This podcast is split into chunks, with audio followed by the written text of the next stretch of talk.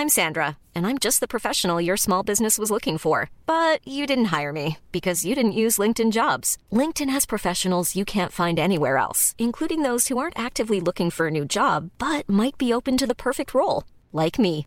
In a given month, over 70% of LinkedIn users don't visit other leading job sites. So if you're not looking on LinkedIn, you'll miss out on great candidates like Sandra. Start hiring professionals like a professional. Post your free job on linkedin.com/people today.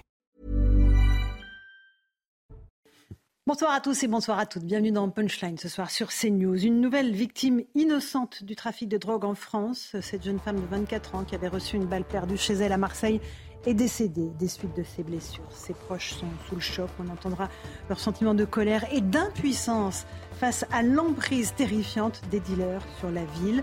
Et puis à Nice, la CRS 8 a été déployée dans un des quartiers sensibles de la ville après, là aussi, des fusillades. CNews était en immersion avec ses policiers sur le terrain. On parlera aussi de la flambée des prix du carburant. À qui la faute? Au gouvernement qui ne baisse pas ses taxes? Aux producteurs qui étranglent les consommateurs? Vous êtes de plus en plus nombreux en tout cas à ne plus faire qu'un demi-plein plutôt qu'un plein. Et d'ailleurs, pour la première fois dans notre pays, la consommation de carburant a diminué de 1,7% sur les sept premiers mois de l'année. Voilà pour les grandes lignes de nos débats ce soir. Ce sera juste après le rappel des titres de l'actualité avec Simon Guy. Quatre jours après le séisme au Maroc, eh le bilan continue de s'alourdir. Au moins 2900 personnes sont mortes et 5530 ont été blessées. Volontaires et secouristes restent bien sûr mobilisés pour tenter de trouver d'éventuels survivants. La Croix-Rouge a lancé un appel de fonds d'environ 100 millions d'euros pour soutenir les opérations de secours sur place. Le programme alimentaire mondial tire la sonnette d'alarme. Les demandes d'aide alimentaire sont en hausse alors que le financement de l'organisation est en déficit de 60%. Les conséquences pourraient être catastrophiques et pousser 24 millions de personnes supplémentaires au bord de la famine. Et puis une bonne nouvelle pour les automobilistes puisque Total Energy et plusieurs grandes chaînes de supermarchés prolongent le plafonnement du prix de l'essence à 1,99€ par litre. Un plafonnement qui restera en vigueur tant que les prix des carburants resteront élevés. Merci beaucoup euh, Simon Guillain. Oui, une bonne nouvelle, mais bon quand même, 1,99 hein, ça fait très cher, on en reparlera tout à l'heure Eric Revel. Ça, ça peut encore monter? Bah, euh, oui, Le ça prix peut du carburant? encore monter. Bon, alors chez Total, euh, ça ne montera pas plus Mhm. qu'à 1,99. Maintenant, vous savez qu'il se passe un, un phénomène euh, très puissant, c'est-à-dire que l'OPEP réduit sa production. Quand vous avez euh, une offre qui se réduit et une demande qui demeure, hop, bah, les prix augmentent. hein. Et c'est absolument mécanique. On en parle tout à l'heure, on sera aussi avec Marc Toiti. Mais d'abord, je salue la présence de Louis Dragnel, chef du service politique d'Europe 1. Bonsoir Louis. Bonsoir Laurence. Jean-Christophe Couvi nous a rejoint. Bonsoir. Vous Bonsoir. êtes policier, secrétaire national unité SGP. Euh, malheureusement, l'actualité euh, met les policiers vraiment euh, en première ligne. Sabrina Medjeber, essayiste et sociologue. Eric Revel, journaliste, ancien directeur général de LCI. On commence par Marseille, parce que vraiment ce qui s'est passé avec cette jeune fille de 24 ans est, effrayant à tout point de vue. Vous savez qu'elle était chez elle dimanche soir et qu'elle a reçu un tir de Kalachnikov, troisième étage, hein, tir de Kalachnikov dans la rue. Sur place, les habitants sont partagés entre la stupeur et la colère. Je vous propose tout de suite de partir sur le terrain avec Stéphanie Rouquier, Adrien Spiteri, on en parle ensuite. L'émotion est encore palpable dans ce quartier du 10e arrondissement de Marseille. Dimanche, une femme de 24 ans est touchée par une balle perdue dans son appartement. Gravement blessée à la tête, la victime est décédée aujourd'hui. Présent à Marseille ce matin, le ministre de l'Intérieur déplore ce nouveau drame. La mort de cette euh, jeune fille nous touche toutes et tous, touche les Marseillais bien évidemment, touche la famille, pour qui je veux évidemment adresser mes, mes condoléances les plus attristées, mais nous touche toutes et tous. Manifestement, il s'agit d'une victime euh, collatérale euh, de, de règlement de compte ou de reconquête ou de conquête de points de deal dans un quartier qui n'est pas euh, euh, le plus criminogène de la ville. Vers 23h dimanche, les habitants sont réveillés par des tirs. Impuissants, ils observent à leurs fenêtres cette fusillade. Certains connaissaient la victime. Je la connaissais, je connais sa mère, je connais, je connais sa famille. C'est euh, c'est- encore plus choquant. Ça répète moi ou ma mère ou ma soeur. Trois autres appartements ont été impactés par les tirs. Dans ce quartier du sud-est de la ville, le trafic de drogue prend de l'ampleur. Les habitants demandent des renforts. Le réseau est en train de s'installer tout doucement, tranquillement, sans, sans, sans que l'État bouge. Une enquête a été ouverte pour tentative d'assassinat en bande organisée et association de malfaiteurs en vue de la commission d'un crime. Depuis janvier à Marseille, 43 personnes ont été tuées dans des violences liées au narco-banditisme. Voilà pour le point des- de ce qui s'est passé, euh, Jean-Christophe Couvi. Victime collatérale. En fait, c'est- on ne peut pas entendre ça. Ce n'est pas une victime collatérale. C'est une innocente. Avant, on avait peur dans la rue, on avait peur dans les voitures. Maintenant, il faut avoir peur dans les appartements. Mais on va s'arrêter où en fait? Ben, En fait, alors certaines mauvaises langues pourraient dire quand c'est entre voyous, à la rigueur, ça fait le ménage, c'est toujours triste, mais c'est entre eux, ils connaissent les risques effectivement, quand vous buvez, ce que j'ai compris, sa tasse de café ou de, lait, en train de travailler sur son ordi chez soi tranquillement, mhm. et que au troisième étage, au troisième étage, et qu'on prend une balle, une balle perdue euh, en pleine tête, euh, en pleine tête, euh, oui, bien sûr que c'est un drame. Ce qui est, ce qui est dramatique, en fait, c'est qu'on on, voit ça arriver, cette vague de violence de, depuis des années. On n'arrive pas à l'endiguer. on voit bien que, que, en fait, si vous voulez, il y a une lutte commerciale de, de, de, ces bandes qui essayent de, effectivement de regagner du terrain ou alors euh, de faire de la pression euh, entre guillemets commerciale sur les concurrents. C'est-à-dire que là, quand vous venez pour rafaler un point de deal concurrent, c'est pour bien montrer à, tous les usagers que si vous venez, la prochaine, elle est pour vous. Et donc, c'est fait pour les faire fuir pour après mhm. être abandonné. Je veux dire, le point de deal est abandonné et puis après, vous pouvez le récupérer pour l'annexer. J'entends Jean-Christophe Couvi, mais là, c'est même pas un quartier, c'est pas les quartiers nord, là. On parle d'un quartier plutôt ah, résidentiel. Marseille, il y a une époque, des quartiers nord. Là, c'est un quartier qui n'est pas dans les quartiers nord. C'est-à-dire que maintenant, Marseille, il faut comprendre, c'est deux fois et demi la, superficie de Paris. Euh, et donc, il faut couvrir tout ça. Et effectivement, mais, euh, les, les, les, les, dire, les dealers euh, ont atteint dans certains endroits leur plafond de verre. Ils peuvent plus se développer. Donc ils vont faire de la prospective ailleurs. Il y a de la demande aussi. Et effectivement, on pilonne aussi des points de deal. Et donc ils savent qu'ils sont, ils sont sous le coup de, de, de, la police. Et donc du coup, ils cherchent d'autres endroits, des nouveaux endroits euh, pour monter leurs officines. Et ce qui est terrible, Sabrina Medjeber, c'est qu'on se dit qu'on est impuissant, que tout le monde est impuissant. Finalement, là, l'habitant disait le réseau est en train de s'installer sous nos fenêtres sans que l'État ne bouge. Effectivement, euh, impuissant parce que l'État n'est pas du tout en mesure d'endiguer euh, ces points de, deal qui génèrent des dizaines de milliers d'euros, mais ils sont encore moins capables d'endiguer cette nouvelle euh, logique, cette nouvelle modalité opératoire qui est une logique de vendetta et non plus simplement une logique de guerre de territoire. C'est-à-dire qu'aujourd'hui, en plus de la banalisation des recrutés, par euh, justement les, les boss, hein, les, les, chefs de gang, on assiste aujourd'hui à cette volonté de ne pas tuer pour tuer, mais tuer pour faire peur par rapport mhm. au, à ce que pourrait déclencher comme réaction euh, les euh, gangs craints, ou en tout cas qu'ils combattent. Voilà, donc si vous voulez, aujourd'hui, face à cela, que peut faire l'État? Je veux dire, c'est encore une fois euh, les mots de, la procureure de, la République de Marseille, Dominique Lorenz, qui expliquait très clairement nous n'avons pas les moyens de nos enjeux. C'est très clair. Alors, euh, Louis, Dragnel, on n'a pas les moyens de nos enjeux. Bah, moi, ce qui me frappe. Qu'est-ce qu'il faut, en fait? Qu'est-ce qu'il faut de plus que cette mort? Moi, ce qui me frappe le plus, dans, enfin, depuis qu'on en parle, c'est que les, langues se délient de plus en plus chez les policiers de terrain. les appels qu'on passait il y a encore avant l'été, bon, ils y croyaient, ils se disaient mais on va y arriver. Et là, globalement, je devrais pas le dire, mais moi, j'ai eu beaucoup de policiers de terrain euh, qui travaillent vraiment dans les stupes, dans des quartiers difficiles, et ils nous expliquent en fait que, que enfin, ils, ils baissent pas les bras hein, pour autant, mais que qu'on n'y arrivera pas. Parce qu'il y a trop de drogue. mais parce qu'en fait, il y a une masse extrêmement importante. Mm, mm. Et ensuite, s'agissant des moyens, parce que vous venez de le, souligner, le pointer du doigt, euh, ils expliquent qu'en fait, euh, la procédure administrative est extrêmement lourde. Je sais qu'on le dit à chaque fois, mais, mais si vous voulez, quand vous, vous allez euh, récupérer, faire des saisies, et qu'en fait, pour ces, dès que vous saisissez 200 grammes de mm. cannabis, vous en avez pour deux heures ou trois heures de procédure administrative. Parfois, les, policiers disent bah, non, mais moi, ça m'intéresse pas. Pour les, enfin, limite, gardez-les ou ils les jettent, ils les balancent. Non, mais c'est la réalité du quotidien parce qu'en fait, voilà, ils, ils font face à, ce poids administratif qui est énorme. Et, en plus de ça, ils voient euh, le décalage qui est entre la réalité qu'ils vivent au quotidien les déclarations politiques des uns et des autres, et ça touche pas que le gouvernement. C'est-à-dire qu'il y a à la fois aussi, il y a, le gouvernement. il y a les mairies aussi. On va, on va répondre. Hmm. Et puis, il y a aussi des, des, des, des gens dans, dans, des partis politiques qui disent, moi, j'ai la solution clé en main, c'est la dépénalisation. Alors ça, c'est des randingues. Et il y a une autre solution. Il y a aussi des gens qui disent, mais attendez, moi, si vous m'élisez, peux vous dire, en deux semaines, c'est éradiqué. Et eux, ils mesurent. Marine Le Pen, non, chacun comprendra euh, ce qu'il veut. Mais non, non, mais, mais ça touche. Non, mais les, les, les, solutions euh, miracles un peu faciles, euh, globalement, touchent tous les partis politiques. Alors après, chacun pense qu'il veut tout ça. mais, mais, je pense qu'il faut aussi. Il n'y a pas uniquement la question. Enfin, oui, on, est, on fait face à une masse extrêmement importante avec de l'argent. c'est quasiment une guerre face à un État, on le dit régulièrement. Euh, qui n'a pas de visage et euh, qu'on n'arrive pas à saisir. Mais il y a aussi le quotidien du travail des policiers. Et c'est très bien illustré dans le film Bac Nord.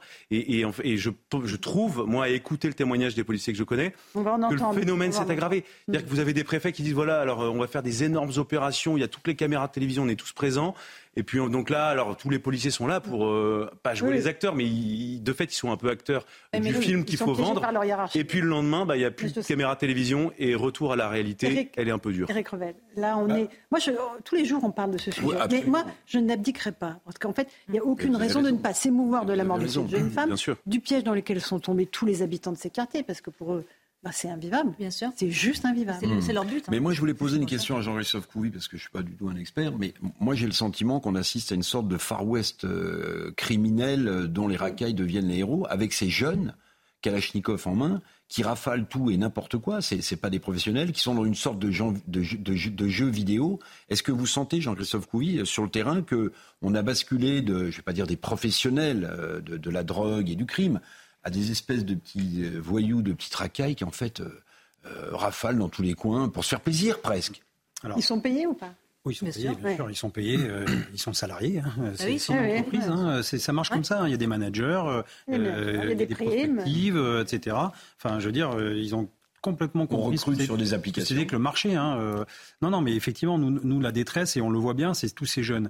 D'ailleurs, on l'a vu dans les émeutes. Qu'est-ce qui a brûlé? Les écoles.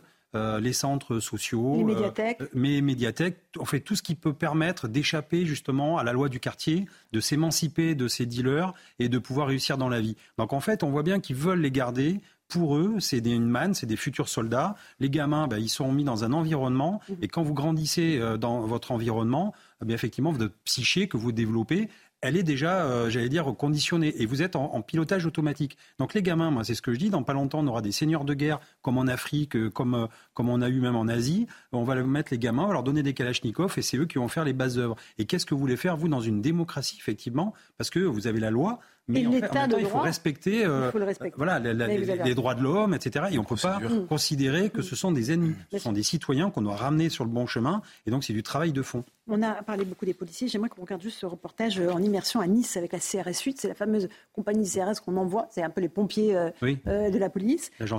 parce que là aussi à Nice, pourtant ville assez contrastée, mais aussi bourgeoise, une nouvelle fusillade a éclaté, faisant deux blessés.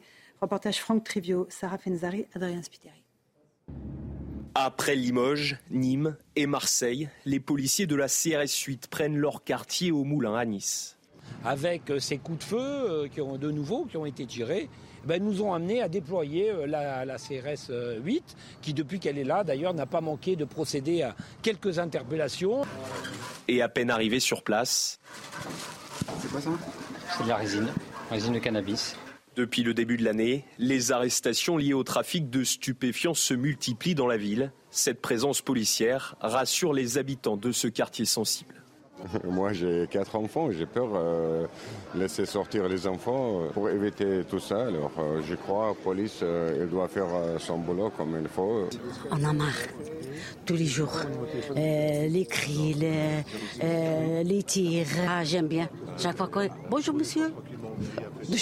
Bonjour, monsieur le policier. Une présence qui ne résout pas tous les problèmes. D'après le maire de la ville, une justice forte doit être appliquée. La démonstration a été faite qu'il ne faut pas relâcher 24 heures. Donc je me réjouis que le ministre de l'Intérieur ait répondu à la demande du préfet et à la nôtre pour nous mobiliser en moins de 24 heures après le dernier incident qui s'est déroulé. Vendredi dernier, deux personnes ont été blessées par balle lors d'un échange de coups de feu en plein après-midi dans le quartier des Moulins. Deux hommes ont été interpellés. C'est exactement ce que je disais tout à l'heure. La petite dame qui dit Coucou les policiers, on est heureux que vous soyez là. Ils veulent des policiers, les habitants de ce quartier. Ils les souhaitent. La, CRS 8, en rigolant, tout à l'heure, c'est l'agence Tourisque, pas touriste, hein. Euh, c'est des vieilles séries des années 90, en fait. Quand tout était perdu, on envoyait euh, l'agence Tourisque, et c'est un peu ça. La dernière chance au dernier moment. La dernière chance au dernier moment. Voilà, je vois que vous connaissez vos classiques, mmh, plus que Mr. T. Non, mais en fait, effectivement, c'est un, un, côté euh, c'est un côté, euh, dire, psychologique. Vous envoyez la CRS 8, effectivement, euh, on, l'annonce, c'est aussi un effet de communication en disant attention là on envoie l'élite des CRS. Mm. Alors ça fait un peu d'ombre à mes autres collègues CRS parce qu'ils font exactement les mêmes missions mais on en parle moins. mais c'est un effet dissuasif, c'est ça? C'est dissuasif sur le coup, mais en fait, déjà, ils arrivent souvent après la bataille, les pauvres, parce que euh, ils sont quand même en région parisienne. Euh, il y a quand même Paris, Marseille, on les parachute pas, hein, ils mm. partent avec leur véhicule. Et quand ils arrivent, effectivement, euh, ils font des patrouilles. Et on voit bien, on le sait depuis des années. D'ailleurs, ça faisait 20 ans qu'on faisait ça. Les CRS étaient employés à, à, faire des rondes et des patrouilles dans des quartiers sensibles. Et effectivement, la présence policière, il y a même des études au Canada qui le disent, que ça réduit la criminalité parce que justement, on est, on est vraiment dans la, comment dire, dans la prévention. Et cette prévention, cette présence policière mhm. est dissuasive et donc euh, c'est primordial. Donc là maintenant, on verra bien ce que ça va donner après. Il y a des effectifs qui sont envoyés. Là, j'ai vu le ministre a, fait une déclaration. Il envoie en renfort 30 euh, policiers sur, sur Nice, 10 sur mhm. Cannes, euh, parce que vraiment, c'est ce qu'on demande. On, l'a obtenu. Unité SGP Police a demandé ces renforts et on l'a obtenu. Mais après, voilà, la CRS, c'est bien ils n'ont pas vocation à rester parce que ah ce n'est pas leur métier. Et donc après, il faut occuper le terrain et y rester. Mais oui, mais c'est là Et on a fermé les alors justement, alors, Louis Dragnel, vous poser une question. J'avais une question à vous poser, Jean-Christophe Couvi. Euh, euh, après les attentats euh, de Paris, l'opération Sentinelle a été déclenchée et donc il y a eu un changement du mode opératoire, de la, manière avec laquelle on employait une partie de l'armée française sur le territoire français pour sécuriser les écoles, les synagogues et puis patrouiller dans les rues globalement des grandes villes on a l'impression que progressivement, il y a un schéma aussi qui est en train d'être déployé sans dire son nom, où vous parliez justement du fait que les, CRS, le problème, c'est qu'elles restent peu de temps. Eh bien, à Marseille, ça fait un an et demi il y a deux CRS à demeure. À Nîmes, il y a une CRS. Ça, n'arrête pas les fusillades. oui, mais il y a une CRS qui va rester, qui va être maintenue à demeure jusqu'à Noël. Et est-ce que la solution et ce qui est en train de se passer, c'est pas une nouvelle configuration, une nouvelle organisation de la sécurité en France où dans toutes les grandes villes, ou dans toutes les villes sensibles, il y aura des compagnies de CRS à demeure. Moi, je, moi, je trouve globalement que ça devient indispensable et nécessaire. C'était pas du tout ce que je pensais il y a deux ans, parce que pour moi, l'emploi des CRS et des escadrons de gendarmes mobiles, ce n'est pas ça. Ça doit être, voilà, ils sont là pour bouger. Mais est-ce que c'est pas ça la solution, bah, Jean-Christophe En un mot, Jean-Christophe. Alors pour moi, c'est pas forcément la solution, parce que les CRS, c'est une réserve nationale de fonctionnaires et à la mm. vocation à bouger et à justement, c'est là où c'est bien, on peut les envoyer, les projeter très rapidement. Euh, si on les met que à demeure, du coup, autant les mettre dans les commissariats. Comme ça, au moins, euh, c'est réglé. Euh, on a des policiers de terrain qui connaissent, etc. Donc, c'est pas vraiment la vocation. Après, on sait bien, voilà, il y a des affaires de, communication. On crée des CRS. Euh, il y a une qui va être créée au mois de novembre, à l'image de la CRS 8, pour les projeter dans la région tout de suite. Spécial On verra bien. et à Marseille, par exemple, l'investigation nationale. Bon. Sabrina, un petit mot. Pardon. moi, je trouve ça absolument lunaire simplement parce qu'on sait très bien que de toute façon, ce, sont, ce ne sont que des effets d'annonce et que lorsqu'il y a eu le décès du Faed, du jeune Faed de 10 ans, et la commémoration familiale qui s'en est suivie, la CRS 8 était présente. Ça n'a pas empêché le dealer de continuer son travail et d'appeler lorsqu'il a vu la police arriver. Donc pour moi, ils ont gagné la bataille territoriale, ils ont réussi leurs objectifs, c'est-à-dire annihiler le territoire de toutes les fonctions de l'État y compris des habitants. Parce que cette femme qui s'est fait tuer hier, l'immeuble a été criblé de 23 douilles de Kalachnikov. Mm, mm, mm. Donc c'est bien la preuve qu'on peut déployer tout ce que l'on veut en dispositif. Cela ne servira à rien, à moins de changer de stratégie. Non, mais parce que on n'a pas de solution. La doctrine sociale, Louis, la doctrine sociale de ces quartiers c'est la violence. Et la violence, pour eux, c'est une preuve de réussite et c'est une preuve de confiance. Et nous, en fait, en France, notre République, elle est empêtrée dans sa tétanie, dans son hébétude et dans son empêchement. Si on n'arrive pas à comprendre qu'il va falloir se soutiller autrement et réfléchir à comment endiguer cette violence qui perturbe le quotidien de tous les Français qui habitent ces quartiers, on ne s'en sortira jamais, en fait. d'accord avec vous. Il y a de la colère en vous, Sabrina. non, mais à Comment Vous êtes en colère Oui, je suis très en colère. Je suis très en colère. Vous savez pourquoi, Laurence? Parce que moi, j'ai grandi dans ces quartiers, pas à Marseille, mais ailleurs. Et j'ai vu, en fait, toute l'évolution de ces quartiers et de la violence qui, s'y est instillée, si vous voulez. J'ai analysé la professionnalisation de, ces délinquants à partir des années 90 avec l'avènement des grands frères, euh, l'avènement du retour de guerre euh, de, de, la Bosnie-Herzégovine, etc. Comment est-ce que les politiques publiques ont favorisé aussi euh, cette délégation-là de grands frères au nom de la représentativité ethnique dans les, dans les associations, etc. Et on voit, et j'ai vu comment est-ce que ces jeunes ont été initiés dès 12, 13, 14 ans à, à voler un scooter, à voler dans les magasins, à défier les adultes, à défier les professeurs, etc pour ensuite en faire des, des, des nouveaux guerriers qui, qui ferreront le fameux capital guerrier qui amène la guerre des territoires. Sauf qu'aujourd'hui, c'est eux qui règnent sur les quartiers. Hein. Aujourd'hui, malheureusement, ce n'est plus simplement, c'est ce que j'ai tout à l'heure lorsque je parlais de changement de modalité opératoire, ce ne sont plus simplement des guerres de territoire. Aujourd'hui, nous sommes dans une logique de vent d'État, c'est-à-dire qu'on ne tue plus pour venger l'un des siens. Je parle du clan, parce que c'est toujours une organisation clanique qui fait partie du gang. On tire pour faire, pour faire peur et on tue pour faire peur qui revient un peu euh, à la vendetta.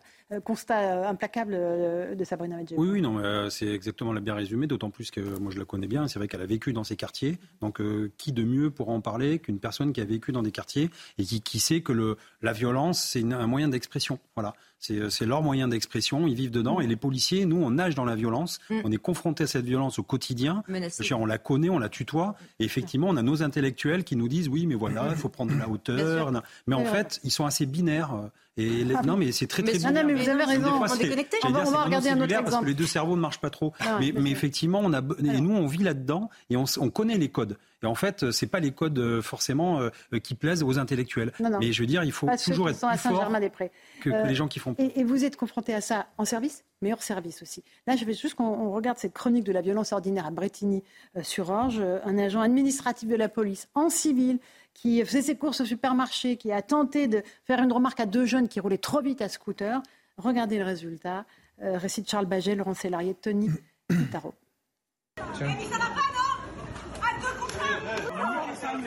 Samedi dernier, en fin d'après-midi à Bretigny-sur-Orge, en Essonne, un homme qui faisait ses courses avec son épouse a été violemment agressé devant ce centre commercial. L'homme a fait une remarque à deux individus qui roulaient dangereusement à bord d'un scooter et a été roué de coups. Les suspects, deux jeunes hommes. C'est euh, un jeune de 17 ans euh, voilà, bientôt majeur, hein, je crois, et euh, qui a été donc interpellé peu de temps après au niveau de son, de son domicile. on est sur un, jeune qui était connu déjà des services de police. Et puis pour le second, ben, on serait sur un, un, jeune également qui était militaire dans le département de la Moselle. Et c'est justement là où il s'est rendu au commissariat le dimanche soir.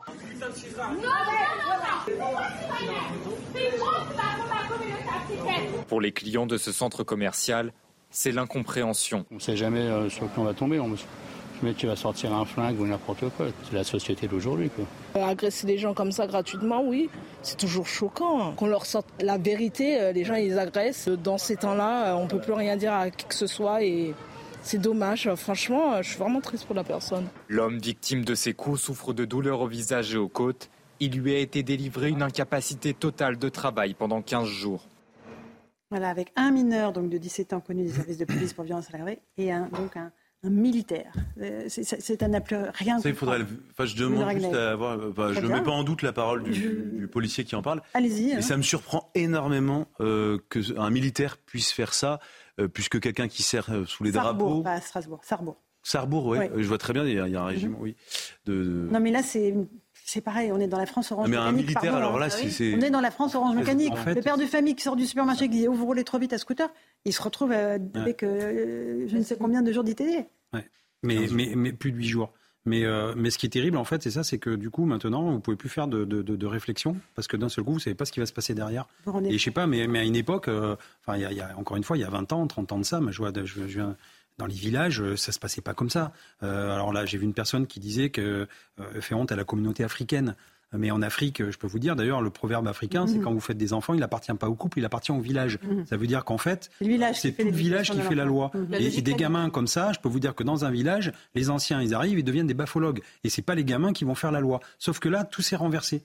Et donc, du coup, c'est ces jeunes-là qui, qui, ont compris la faiblesse, euh, j'allais dire, de, de, de, notre, de, notre, pays, où on est accueillant, on, est, on, dit rien, on dit juste attention, euh, vous êtes dangereux. Et d'un seul coup, ils savent qu'ils font peur. Et ils en profitent, et c'est ça le problème. Et aujourd'hui, on ne peut plus rien dire, parce que, alors moi, ça m'arrive, des fois, même, euh, je suis avec mes enfants, etc., je vois des choses, et on a envie d'intervenir, on a envie de le dire. Puis après, on mesure. On se dit, ouais, mais là, je vais peut-être prendre des risques, non pas pour moi, mais peut-être aussi pour ma famille. Donc après, on est en train de petit à petit de museler aussi les policiers. Et maintenant, les policiers dans la rue. Mais oui, c'est Ça veut dire que vous, plus que quiconque, pouvez intervenir en civil. Mais parce que euh, dès que vous voyez une situation et, même le message que ça envoie. Non, mais, euh, vous êtes avec votre femme et vos enfants. C'est pas un jugement du tout. Hein. Imaginez. Et vous partez en pugilat. terrible. Vous partez en pugilat et vous finissez à l'hôpital avec des points de suture, des traumas crâniens. Et après, et après, vous allez vous dire, mais tout ça pourquoi Ah, mais... Voilà, pour des gamins qui vont être convoqués. euh, alors il y en a un, je crois, qui, qui, qui est, Il est déjà connu, qui des est déjà services de connu des police, donc services, mais vraiment à la fin, euh, euh, il y a un mineur donc qui va être convoqué dans six mois. Dans six mois, il sera passé Mm. peut-être autre chose parce qu'il était défavorablement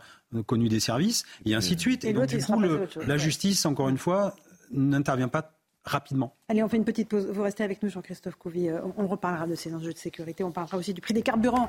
À qui la faute Qui euh, fait en sorte que les, les carburants ne baissent pas Ce qui étrangle les consommateurs et les automobiles. On en débat dans un instant dans Punchline sur CNews. À tout de suite. 17h30, bienvenue si vous nous rejoignez à l'instant sur CNews. Tout de suite, euh, le rappel des titres de l'actualité avec Simon Guillain.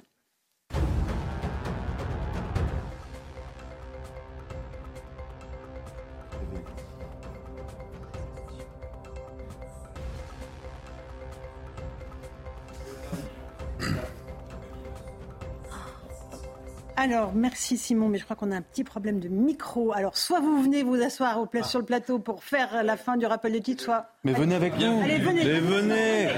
C'est- c'est- allez. On vous a chauffé la place. Il a son micro, mais le micro marche pas. Allez, on termine le rappel des titres avec vous. La police, vous risquez Alors. rien. Allez-y. Alors j'en étais, on va parler de Marseille. 5000 policiers et gendarmes mobilisés euh, pour la visite du pape François à Marseille. Ce matin, Gérald Darmanin a participé à une réunion sur les mesures de sécurité prévues lors de cette visite justement du souverain pontife dans la cité phocéenne. Le pape François célébrera une messe au stade Vélodrome le 23 septembre prochain. Et puis le barème de l'impôt sur le revenu va être rehaussé de 4,8% l'an prochain, une annonce faite par le ministre de l'économie Bruno Le Maire. L'objectif est de ne pas pénaliser les Français qui ont bénéficié d'augmentations salariales pour amortir le choc de l'inflation. Merci beaucoup Simon. Bravo pour le- la réaction en direct. Voilà, Enfin, ce sont euh, les joies du direct. Merci beaucoup euh, pour ce rappel des titres de l'actualité. On a été rejoint par Marc Toiti. Bonsoir Marc. Bonsoir Laurence. Ravi de vous accueillir, économiste, auteur de Reset 2. Bienvenue dans le monde d'après. On va parler des carburants dans un instant parce qu'il y a un vrai sujet. Ah oui. Les carburants, il n'y a pas un d'entre nous qui est allé euh, faire le plein qui ne s'en est rendu compte. J'aimerais juste qu'on revienne sur la situation des policiers. Euh, Vous avez appris pendant euh, la coupure Hmm. pub, euh, Jean-Christophe Couvi, le suicide encore d'un de vos amis policiers. Bah oui, un collègue de la de plus. CRS 20 euh, qui, qui vient de mettre fin à ses jours euh, pendant son travail. Voilà. Donc encore une fois, un de plus, j'allais dire, un de trop. Un de Mais, trop, euh, évidemment. malheureusement, chaque année, on a toujours ce compteur de la honte, je trouve. et ça, ça dénote quand même un mal-être dans notre corps. Euh, et c'est pas faute euh, justement d'attirer l'attention euh, sur les conditions de travail des policiers. Et, et là, on va vers les Jeux Olympiques et à mon avis, La, la pression Malheureusement, la pression fait épaules. Ouais. J'aimerais aussi vous faire entendre le témoignage d'un policier municipal de Montpellier qui a été blessé ce week-end dans un contrôle routier. Encore un refus d'obtempérer, euh, malheureusement. Euh, blessé avec euh, 45 jours d'ITT, hein, fracture du tibia, luxation de l'épaule. Il, il témoigne et il fait part de ses doutes, en fait. Ce que vous nous disiez tout à l'heure, Mm. est-ce que j'interviens Euh, Et là, il dit, voilà, et mon avenir, est-ce que je vais continuer ce métier? Il faut que peut-être que je pense à ma famille. Écoutez ces, ces mots euh, vraiment importants. Je suis ancien militaire, j'ai été dans les pompiers de Paris, j'aime ce métier plus que tout, c'est une vraie vocation, mais, euh, mais pas au point de perdre ma vie. J'aime plus ma famille, j'aime plus ma femme et mes enfants que mon métier. Donc euh, au jour d'aujourd'hui, je ne me remets pas en cause l'idée de revenir travailler, mais ça nous met quand même un coup psychologiquement, surtout quand, euh, quand on passe à sa femme et ses enfants. Voilà, Il y, a- il y a des vraies euh, questions. Euh, si on rajoute la difficulté sur le terrain, euh, le malaise dans la police, euh, on se dit mais est-ce qu'ils vont tenir le coup tout À un moment donné, vous savez, on fait tous un bilan, euh, on regarde le risque qu'on prend par rapport au gain qu'on a, et on se dit, mais là, moi, pourquoi je travaille? En fait, pour comprendre le métier du policier, il faut relire le, le- faut relire le, le mythe de Sisyphe. Voilà. Mhm. C'est Camus d'ailleurs qui, qui- qui avait écrit euh, justement sur le mythe de Sisyphe, c'est-à-dire que tous les jours, euh, Sisyphe a été puni par Hadès et il doit pousser un énorme rocher, monter une colline, et une fois qu'il arrive en haut, il pousse le rocher dans la- de la falaise, Mhm. et tous les matins, il reprend ce rocher, il le repousse. En fait, c'est ça. C'est-à-dire que tous les jours, vous travaillez, vous voyez jamais la fin parce que vous avez des résultats, mais, mais dès que vous avez fini une affaire, il y a une autre qui arrive, et ainsi de suite. Et donc, du coup, des fois, vous vous demandez pourquoi je fais ça. Euh, quel est mon but J'ai pas l'impression que ça s'arrange. Le sens du métier, et on le voit d'ailleurs tous les jours. euh, on, a on travaille, je peux vous dire que les collègues, même on voyait à Marseille, euh, ceux qui travaillent à la crime, à la criminelle, bah, quand vous avez tous les jours un décès, c'est des enquêtes de terrain, euh, c'est euh, c'est la police scientifique qui est sur place, c'est traiter tous les dossiers, les auditions, etc. Et tous les jours ça repart, et vous dites, mais en fait les choses ne s'arrangent pas, on a des discours, on a des, des postures, euh, et en fait, et nous derrière, bah, on refait le travail tous les matins, on se lève et tous les matins on refait. hommage à ces policiers. Quelqu'un veut rajouter quelque chose euh, Oui, ce sont, euh, ce sont les derniers remparts, ma chère Laurence, avant le prochain point de bascule, parce qu'il y aura un autre prochain point de bascule. Et c'est notre rempart face à cette, médénisation du tissu euh, social dans ces quartiers où la police ne pénètre plus. Elle n'y pénètre plus parce que c'est une volonté de la part de ces mhm. chefs de gang de ne plus la laisser entrer et protéger les concitoyens, nos concitoyens les plus vulnérables qui se font tirer dessus, par exemple, comme cette jeune femme d'hier. Ou ces policiers qui sont enroulés dessus. Et Marc Toiti, euh, Sabrina nous disait qu'elle a grandi dans ces quartiers. Elle a vu le basculement. je sais, c'est pour ça que je, fais le parallèle. Elle a vu le basculement de ces quartiers ah dans lesquels on s'en sortait, et puis à un moment, c'était terminé. Non, mais si vous voulez, le problème, c'est qu'il bon, y a toujours eu voilà, des tensions, etc., mais il y avait un respect. Moi, je pense que ça mm. commence depuis l'école. Il y avait un respect des professeurs et, également des parents. C'est-à-dire quand les, enfants faisaient des bêtises, les parents venaient engueuler les enfants. Mmh. Maintenant, c'est l'inverse. Les parents viennent engueuler les professeurs. Donc le respect des professeurs. Voir les menacer et les taper. Voir les menacer, évidemment. Donc là, il y a un problème de, problème de respect. Après, vis-à-vis effectivement bah, des, forces de l'ordre, clairement, où il y a plus, plus ce respect-là. Et, c'est clair qu'on voit bien, il y a un problème de, motivation, c'est-à-dire, et puis surtout de, de risque c'est le couple rendement-risque. C'est-à-dire que les salaires sont mmh. pas très élevés dans la police, hein, j'imagine, ça dépend à quel niveau, mais le risque est énorme pour sa propre vie. Donc c'est ça qui également est, très dangereux. Et euh, bon, moi je me souviens qu'à mon époque, euh, à côté d'Orly, il y avait une cité où on n'entrait pas le, parti à une certaine heure. Donc ça existait déjà plus ou moins. Et là, c'est en train de se généraliser mmh. complètement. Donc euh, voilà, c'est ça qui devient inquiétant. Et, et, plus profondément de cela, moi je pense que parce qu'avant, justement, c'était limité dans certaines cités un peu dangereuses, etc., en banlieue parisienne. Maintenant, c'est dans toute la France. Mhm. Et dans les, petits villages, où euh, ça existe aussi. Mhm. Et, donc, c'est ça qui devient dangereux, c'est que c'est complètement généralisé. Donc, il y a un risque, je pense, social et sociétal. C'est-à-dire que si on n'a pas confiance, si on ne se sent pas en sécurité, finalement, dans ces rues, qu'est-ce qui va nous rester? Donc, euh, on va moins sortir. On va, comment, évidemment, on va, consommer par Internet ou on va faire du télétravail. C'est quand même pas ça la vie. Mhm. Donc, ça, c'est très dangereux, je pense, pour l'avenir de notre société. Euh, et, donc, ça doit être mis en premier. Si on veut que nous ayons, je reprends mon, rôle d'économiste, c'est-à-dire qu'on ait une croissance forte, on ait de l'emploi, etc., le, préalable, c'est une stabilité et une sécurité sociétale. Si vous n'avez pas ça, on en est loin. On en est loin. très loin. Alors, un dernier mot, Sabrina, Vous savez très bien que ces économies parallèles et ces sociabilités parallèles sont incompatibles avec la notion de mixité sociale. C'est le, le, grand malheur. C'est qu'on peut essayer d'aplanir l'économie, d'amener de, d'amener une énorme croissance. Mais ça ne changera absolument rien aux problèmes que rencontrent les gens dans ces quartiers. Ils vivent de ça dans la mesure où aujourd'hui, mhm. quand on voit les chiffres, 60% hein, des moins de 25 ans dans les cités HLM, etc., donc sont au chômage. 60%, des jeunes. C'est des chiffres complètement fous, si vous voulez. Donc évidemment, à ce moment-là, c'est quoi l'avenir? Donc c'est là quand je pense, quand je dis que les deux sont liés. Il faut une stabilité, je dirais, sécuritaire pour avoir de la croissance. Et après, si vous avez de l'emploi, mais du vrai emploi, pas, pas les emplois de trafic, etc., ça stabilise. Mais il faudra un moment taper du poing sur la table et, restaurer effectivement. Quand est-ce que ce moment interviendra Moi, ce que je trouve terrifiant, quel niveau de violence, de mort, de, En fait, le problème, c'est qu'on s'accoutume, on s'habitue. Moi, moi, ce qui me frappe, c'est qu'il y a dix ans, euh, jamais un policier n'aurait dit ça à la. J'aime mon métier, mais pas jusqu'à perdre ma Jamais, jamais. Un... c'est des choses mais c'est des choses qu'on pouvait avoir dans des, discussions euh, personnelles avec des policiers, mais face à une caméra, ce que disait Jean-Christophe Couvi tout à l'heure et ce qu'on vient d'entendre, c'est quelque chose qui était totalement inaudible. Et ce qui est vrai, c'est qu'aujourd'hui, euh, le niveau de violence est tel. Et puis, il y a une question aussi du soutien politique, du soutien de la hiérarchie. Ça, c'est quelque chose de très important, euh, qui fait que les policiers n'ont, en fait, le disent avec beaucoup plus de simplicité. Que nous. Voilà. Je profite de la présence de Marc Toiti pour ne pas le féliciter pour le prix des carburants. Ah, mais vous n'y êtes pour rien. Je suis pour rien. Ça, je, savais, hein. je, savais, que vous alliez me dire ça. Mais néanmoins, c'est un coup de massue, hein, ah, cette rentrée. Vous allez nous expliquer évidemment ce qui se passe, parce qu'on ne comprend pas euh, à qui la faute. On a envie de tous demander à qui la faute. Euh, on va d'abord regarder le sujet de Maxime Lavandier, puis vous allez nous expliquer pourquoi on paye aussi cher le plein. Près de 2 euros le carburant. Les prix ont grimpé en flèche cet été dans les stations essence. Face à cette flambée, le gouvernement a convoqué fournisseurs et distributeurs pour appeler à un effort de solidarité. Appel entendu, dans un communiqué, Total Energy a annoncé le prolongement du plafonnement de ses prix des carburants à 1,99€. Dans la foulée, certains distributeurs ont eux aussi annoncé des opérations à prix coûtant, notamment les week-ends. À la pompe, les automobilistes sont plus ou moins séduits. Je suis revenu ici parce que c'est moins cher, oui. Bien sûr, parce que ça nous fait économiser quelques sous un petit peu le hasard, mais c'est vrai qu'en ce moment, c'est les moins chers. C'est moins cher C'est les moins chers. C'est vrai que j'ai tendance à prendre au plus pratique plutôt que de choisir une, pompe super loin. Enfin bref. Euh. Un effort de solidarité salué par Bruno Le Maire, qui a toutefois réaffirmé qu'il n'y aurait aucune ristourne de la part du gouvernement, une position qui divise les automobilistes. Pour moi, il devait faire euh, quelque chose parce que bon, je trouve ça un peu injuste. Le gouvernement n'est pas là pour euh, subventionner et tout, c'est tout. Je pense que ce serait bien de pouvoir euh, continuer à aider les gens, surtout par les temps qui courent. Faire des, des petits chèques pour rembourser, c'est pas là-dessus que devrait agir l'État. Selon le ministre de l'économie, le coup de pouce à la pompe du gouvernement a déjà coûté quelques 8 milliards d'euros en 2022.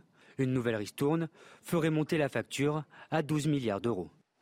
Alors à qui la faute, Marc Lotti? Bah, À qui on, adresse la facture? Il y a plusieurs responsables. C'est-à-dire que déjà, euh, structurellement, en France, 50 à 60 des prix de l'essence, ce sont des taxes. D'accord. Donc c'est l'État bah, Non, c'est pas que l'État, mais c'est clair qu'il en bénéficie. Ah, quand même. Donc ça, c'est un premier point. Donc, quand on dit on ne peut rien faire, on peut faire une taxe flottante en fonction effectivement des prix du pétrole, etc. Alors on me dit oui, c'est compliqué, on l'avait essayé en 2000, ça marchait pas, parce qu'à l'époque, on n'avait pas les moyens informatiques on a aujourd'hui. Donc là, on pourrait effectivement faire ça, ça pourrait fonctionner. Donc on oublie cet argument. Ah, bon, Mauvais argument. Non, c'est-à-dire on, peut quand même baisser les taxes, ça c'est sûr, on peut les baisser.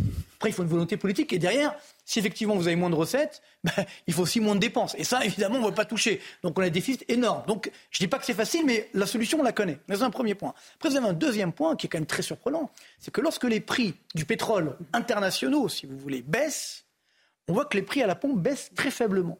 Et par contre, quand effectivement ces prix augmentent, comme c'est le cas aujourd'hui, là je regarde, on est à plus de 92 dollars le baril, alors qu'on était à 72 dollars il, y a, il y a deux mois, alors là ça répercute tout de suite. Donc c'est qu'il bien. Au hasard. Bah, il y a un petit problème. C'est-à-dire qu'en fait, quand on a eu la baisse des prix, comme beaucoup effectivement de, distributeurs avaient acheté le pétrole au prix cher, donc ils l'ont stocké, ils se sont dit, bah, je ne vais pas le vendre avec la baisse des prix, je vais le vendre au prix auquel j'ai attendu. Et inversement, aujourd'hui, quand on nous dit on vous fait des petites ristournes, moi, je pense qu'il y a une partie du pétrole qui est vendue aujourd'hui, donc à la pompe, qui était, lorsque le baril n'était pas cher, donc qui était stocké, si vous voulez. Donc c'est évident que là aussi, il y a des marges qui se gonflent un petit peu. Donc ce qui veut dire que malheureusement, le problème, c'est que le consommateur, c'est celui qui va payer. Ah, et, le drame, c'est qu'à la fin, ben voilà, on va avoir, les prix ont tellement augmenté qu'on va avoir une récession. Et puis alors, dernier point, parce que j'ai entendu, il faut des petits coups de pouce, etc. J'ai vérifié avant de venir les prix harmonisés de l'énergie mhm. dans les pays européens. Et c'est assez incroyable, parce qu'en France, depuis le début 2022, donc avec, malgré toutes les aides, les prix de l'énergie au, sens large, hein, dire l'électricité, etc., le pétrole et autres, ont augmenté de 20%. Si vous prenez le, sur la même période, tenez-vous bien, ça va vous surprendre, en Espagne, les prix ont baissé de 10%. En Belgique, les prix ont baissé, je dis bien baissé, de 20%. Il y a eu une forte hausse, puis après ça a baissé. Vous dites toutes les énergies, hein, donc. Hein. Toute l'énergie, euh, l'électricité, effectivement, le, l'essence, euh, etc., le gaz. Donc, c'est pour prendre un truc global. Justement, nous, on a aidé énormément. Et, ça et quand on regarde à la fin, les prix augmentent plus. Et même dans certains pays, ça baisse. Cloche? Mais qu'est-ce qui cloche par là, on, a un problème clair. On fait les Belges, par exemple. De, taxes. On encore une fois, les, Belges, hein, même si on prend les prix à la consommation au global, c'est pareil. Nous, en France, ça a augmenté de plus de 11%, donc en moyenne, tout prix confondu, alors qu'en Belgique, en Belgique, seulement de 6,5%. Pourtant, les Belges n'ont pas fait, effectivement, de boucle tarifaire. Je vous ramènerai un graphique la prochaine fois, vous le verrez. C'est que, alors on voit au début, tac, ça monte très fortement en Belgique, c'est vrai qu'il n'y a pas eu d'aide. Donc au début, mm. ils, ont, ils ont morflé sur mm. expression. Et puis là, maintenant, ça baisse. Alors que nous, c'est vrai que ça a moins augmenté, mais ça baisse jamais.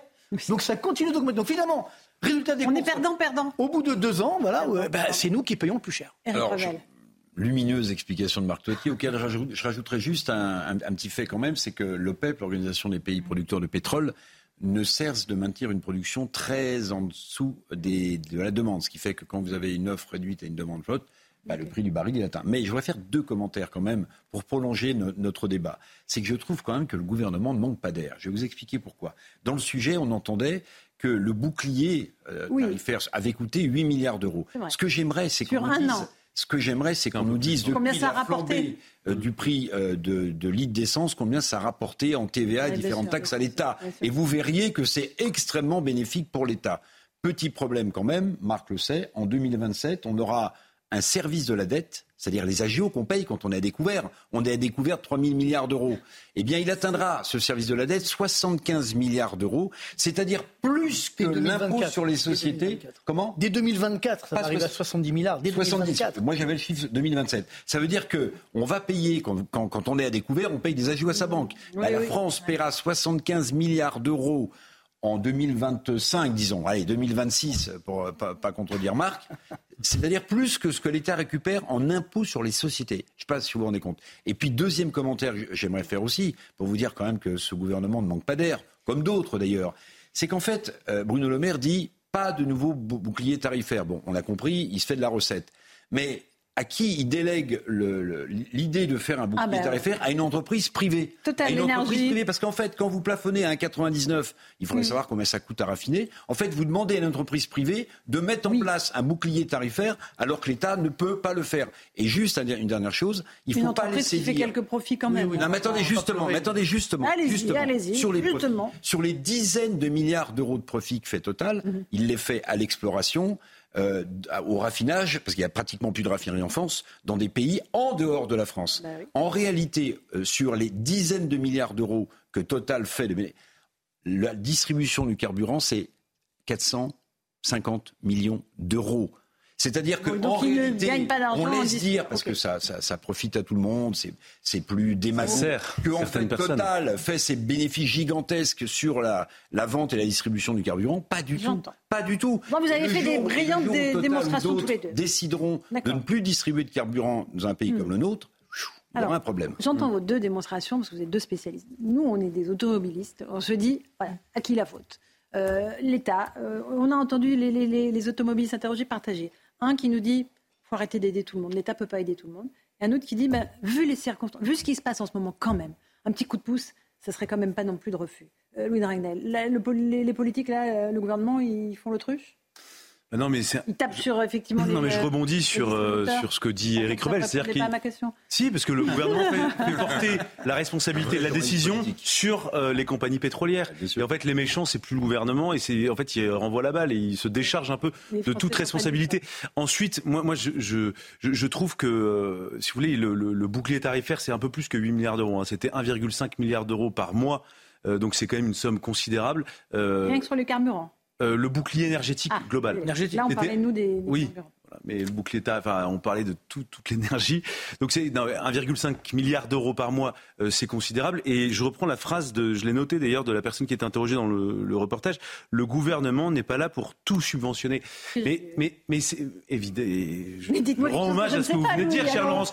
Et, et, non, mais et, en fait, le, problème, c'est qu'il y a beaucoup de gens qui ont été, non mais on a été habitués euh, dès qu'il y avait un problème à avoir l'État. Mais ils, sont tombés pas, les, milliards, ils tombaient.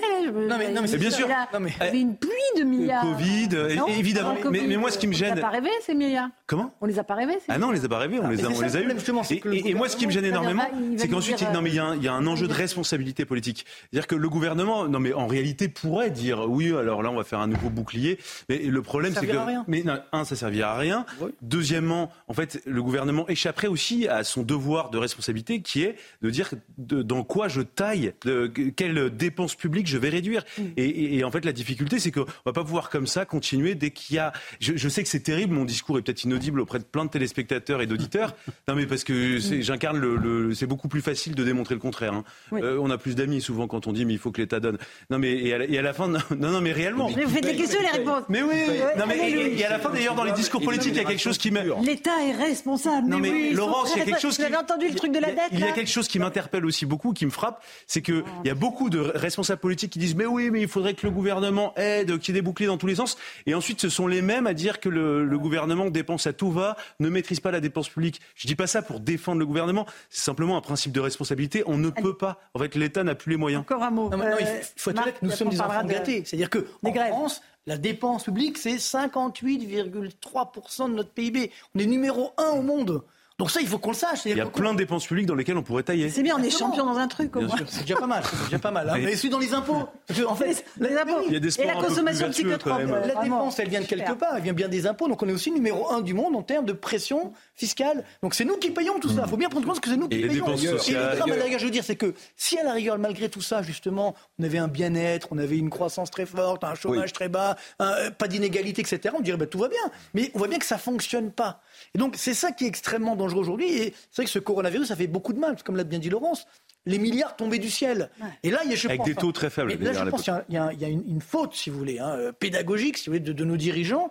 On n'a pas arrêté de dire non mais c'est normal, quoi qu'il en coûte, c'est la Banque centrale européenne qui finance, c'est la Voire on ne remboursera pas. Voilà, voire on ne remboursera Non, pas. il y avait des gens qui disaient, on- euh, des gens très sérieux. hein. certains disaient, mais non, mais ça ne coûtera rien. ont fermé la porte. Non, mais euh, certains clé ont sous la laissé porte. croire. C'est ça qui est très dangereux. Bien sûr. Et quand- ou pas- pareil, quand on dit, ah ça y est, le, le plus taux de l'inflation a été atteint, maintenant ça va baisser. On voit que ça continue d'augmenter et ainsi de suite. On ne peut pas parler comme ça, vous voyez ce que je veux dire? Donc c'est ça le vrai enjeu aujourd'hui, c'est que malheureusement, nos dirigeants n'ont pas dit la réalité. On est dans le déni de réalité permanent. Donc évidemment, aujourd'hui, on ne comprend pas. On veut que l'État soit là, soit protecteur. Il est déjà là, sachant que ça nous coûte extrêmement cher. Donc là, il va y avoir un virage très compliqué. Et ceux qui sont Ouais. dans la réalité, c'est les Français. Un dernier mot là-dessus, Eric. Et d'ailleurs, on va souhaiter beaucoup de courage à Bruno Le Maire pour euh, nous Ouais. présenter le budget euh, de la France pour 2024. Beaucoup de courage parce que là, c'est une espèce de, de quadrature du cercle absolument euh, infernale. Alors, il a annoncé qu'il allait taxer les profits des sociétés d'autoroutes, hein, si j'ai bien compris. Bon, très bien. Mais sur la- le volet économie, euh, on n'en sait pas plus. Euh, Madame Borne a expliqué que toutes les recettes de poche, on n'allait pas y toucher. Donc en fait, on est en situation budgétaire catastrophique avec des dépenses euh, publiques, pas d'investissement, des dépenses de fonctionnement, Fonctionnement, bien sûr. qui ne cessent d'augmenter et Mais- des recettes qu'on cherche désespérément à droite à gauche. Et à chaque fois, on nous promet une croissance. de Bruxelles et des êtes chaque fois, on nous dit croissance, vraiment, croissance, vraiment croissance. Non. on a une bonne nouvelle Moi, j'ai Bruno Le Maire. ce soir. C'est le monde tel qu'il est, Laurence. Hier, on recevait Carl Olive, le maire de Poissy, l'ancien maire de Poissy, député Renaissance, qui demandait euh, qu'il y ait moins de grèves les jours de grandes manifestations sportives. Hmm. Eh bien, imaginez-vous que le principal syndicat des contrôleurs aériens français annonce une trêve olympique des grèves. Olympique. C'est beau, ça, Une une grève en olympique 2024. des grèves. Et pour Donc, 2024, au mois pour d'août, il y a 2024, pas voilà. Pas de grève d'ici à septembre 22 2024. Pas du tout. Ou entre oui, c'est ce que dit le syndicat des contrôleurs aériens Parce que français. c'est entre août et septembre. Ah ouais Généralement, en août, il n'y a pas Oui. de grève. hein. Qui avait menacé de faire grève quand même pour le, le- le match de vendredi dernier. Ils ont Oui. La, vraie- la vraie question, c'est pourquoi il y a des grèves? Ben, pour, parce que le dialogue social, non, mais parce que le revendications. dialogue social Des en France, moi je suis un peu syndicaliste des fois. Bah oui, oui, Et parce que le dialogue social en France est proche de zéro. C'est-à-dire que dans les pays étrangers, vous allez en Allemagne, etc., vous prenez le problème à l'envers. C'est-à-dire que vous allez négocier avec le les syndicats, ce sont des collaborateurs, quelque part, vous trouvez une solution. Et si ça ne marche pas, là, vous faites une grève.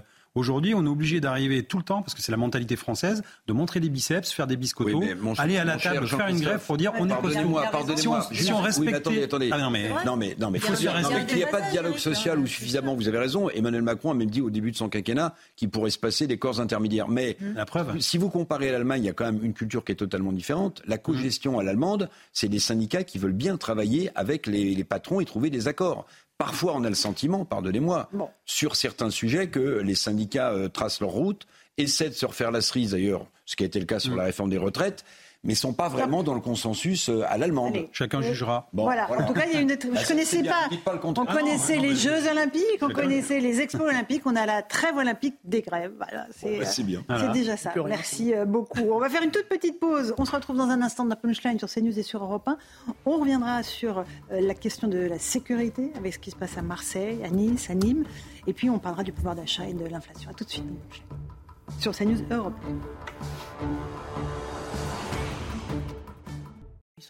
Bonsoir à tous et bonsoir à toutes. Bienvenue dans Punchline. Ce soir sur CNews et sur Europe 1. Elle s'appelait Sokaina, elle avait 24 ans. Elle est morte après avoir été touchée chez elle au troisième étage de son immeuble par une balle de Kalachnikov. Tirée par les gangs de trafiquants de drogue qui font régner la terreur à Marseille depuis des mois. Une victime de plus. Allez-vous me dire? Une victime collatérale Non. Cette mort-là, comme celle d'un petit enfant de 10 ans à Nîmes, sont absolument inacceptables. Dans quel pays a-t-on peur de prendre une balle perdue quand des dealers font régner la barbarie dans votre hall d'immeuble? La Colombie? Le Mexique? Non. La France, ce beau pays où les policiers ont le sentiment de vider l'océan à la petite cuillère tant les quantités de drogue qui arrivent de l'étranger sont monstrueuses, où ils se font par ailleurs insulter et rouler dessus tous les jours lors de refus d'obtempérer. Combien de temps allons-nous supporter cela? À quel moment allons-nous reprendre le contrôle de ce chaos généralisé qu'est devenu la sécurité en France? Personne n'a la réponse à cette question et c'est bien cela qui est le plus inquiétant ce soir. On en débat dans plus. Il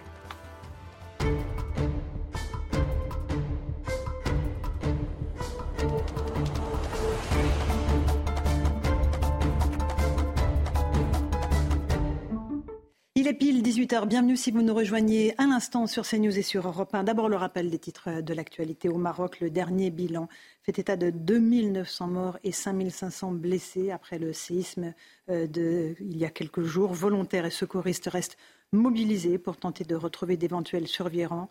Le roi Mohamed VI est arrivé dans l'un des hôpitaux de Marrakech il y a un instant. Après une visite éclair à Marseille ce matin, Gérald Darmanin est à Menton, à la frontière avec l'Italie. Face à la crise migratoire, le ministre de l'Intérieur doit annoncer des renforts policiers importants. Un agent administratif de l'IGPN agressé devant un centre commercial à Bretigny-sur-Orge. L'homme a été roué de coups après avoir fait un reproche à deux personnes de leur conduite dangereuse à bord d'un scooter. Deux jeunes, dont l'un mineur, ont été rapidement identifiés, interpellés. Ils ignoraient la profession de la victime au moment de euh, l'agression. Enfin, un tableau de Vincent Van Gogh volé a été retrouvé, le Jardin de printemps, c'est ainsi qu'il s'appelle. Il avait été dérobé dans un musée néerlandais il y a trois ans et demi. C'est un détective d'art néerlandais qui l'a récupéré.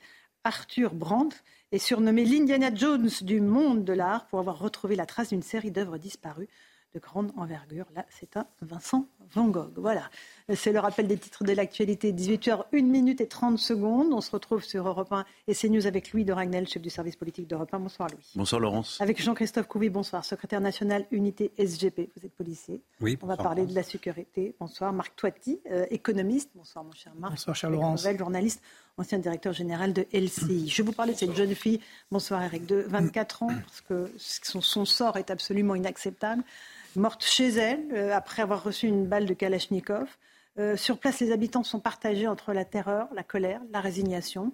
C'est désormais à l'intérieur de son propre appartement que l'on prend des risques aujourd'hui à Marseille. Reportage Stéphanie Rouquier, Adrien Spietteri et surtout des témoignages que l'on va écouter. C'est la première fois que ça m'arrive. C'est la première fois que ça m'arrive. C'était votre voisine, vous la connaissiez? C'est ça, oui. je la connaissais, je connais sa mère, je connais, je connais sa famille. C'est encore plus choquant. Ça répète moi ou ma mère ou ma soeur. Et ça vous révolte? Bien sûr. Moi, je, sais pas, j'aimerais que la police trouve des solutions pour que ça s'arrête, les règlements de compte, euh, comme ça, on en a marre. Il y a un réseau qui est en train de s'installer, qui n'y était pas. Donc, euh, et lors d'une réunion avec le préfet, le maire du 10e, le député du, quartier, on a, on a sollicité des, des rondes régulières d'ABAC, mais malheureusement, euh, on n'a rien. Donc euh, le réseau est en train de s'installer tout doucement, tranquillement, sans, sans, que l'État bouge.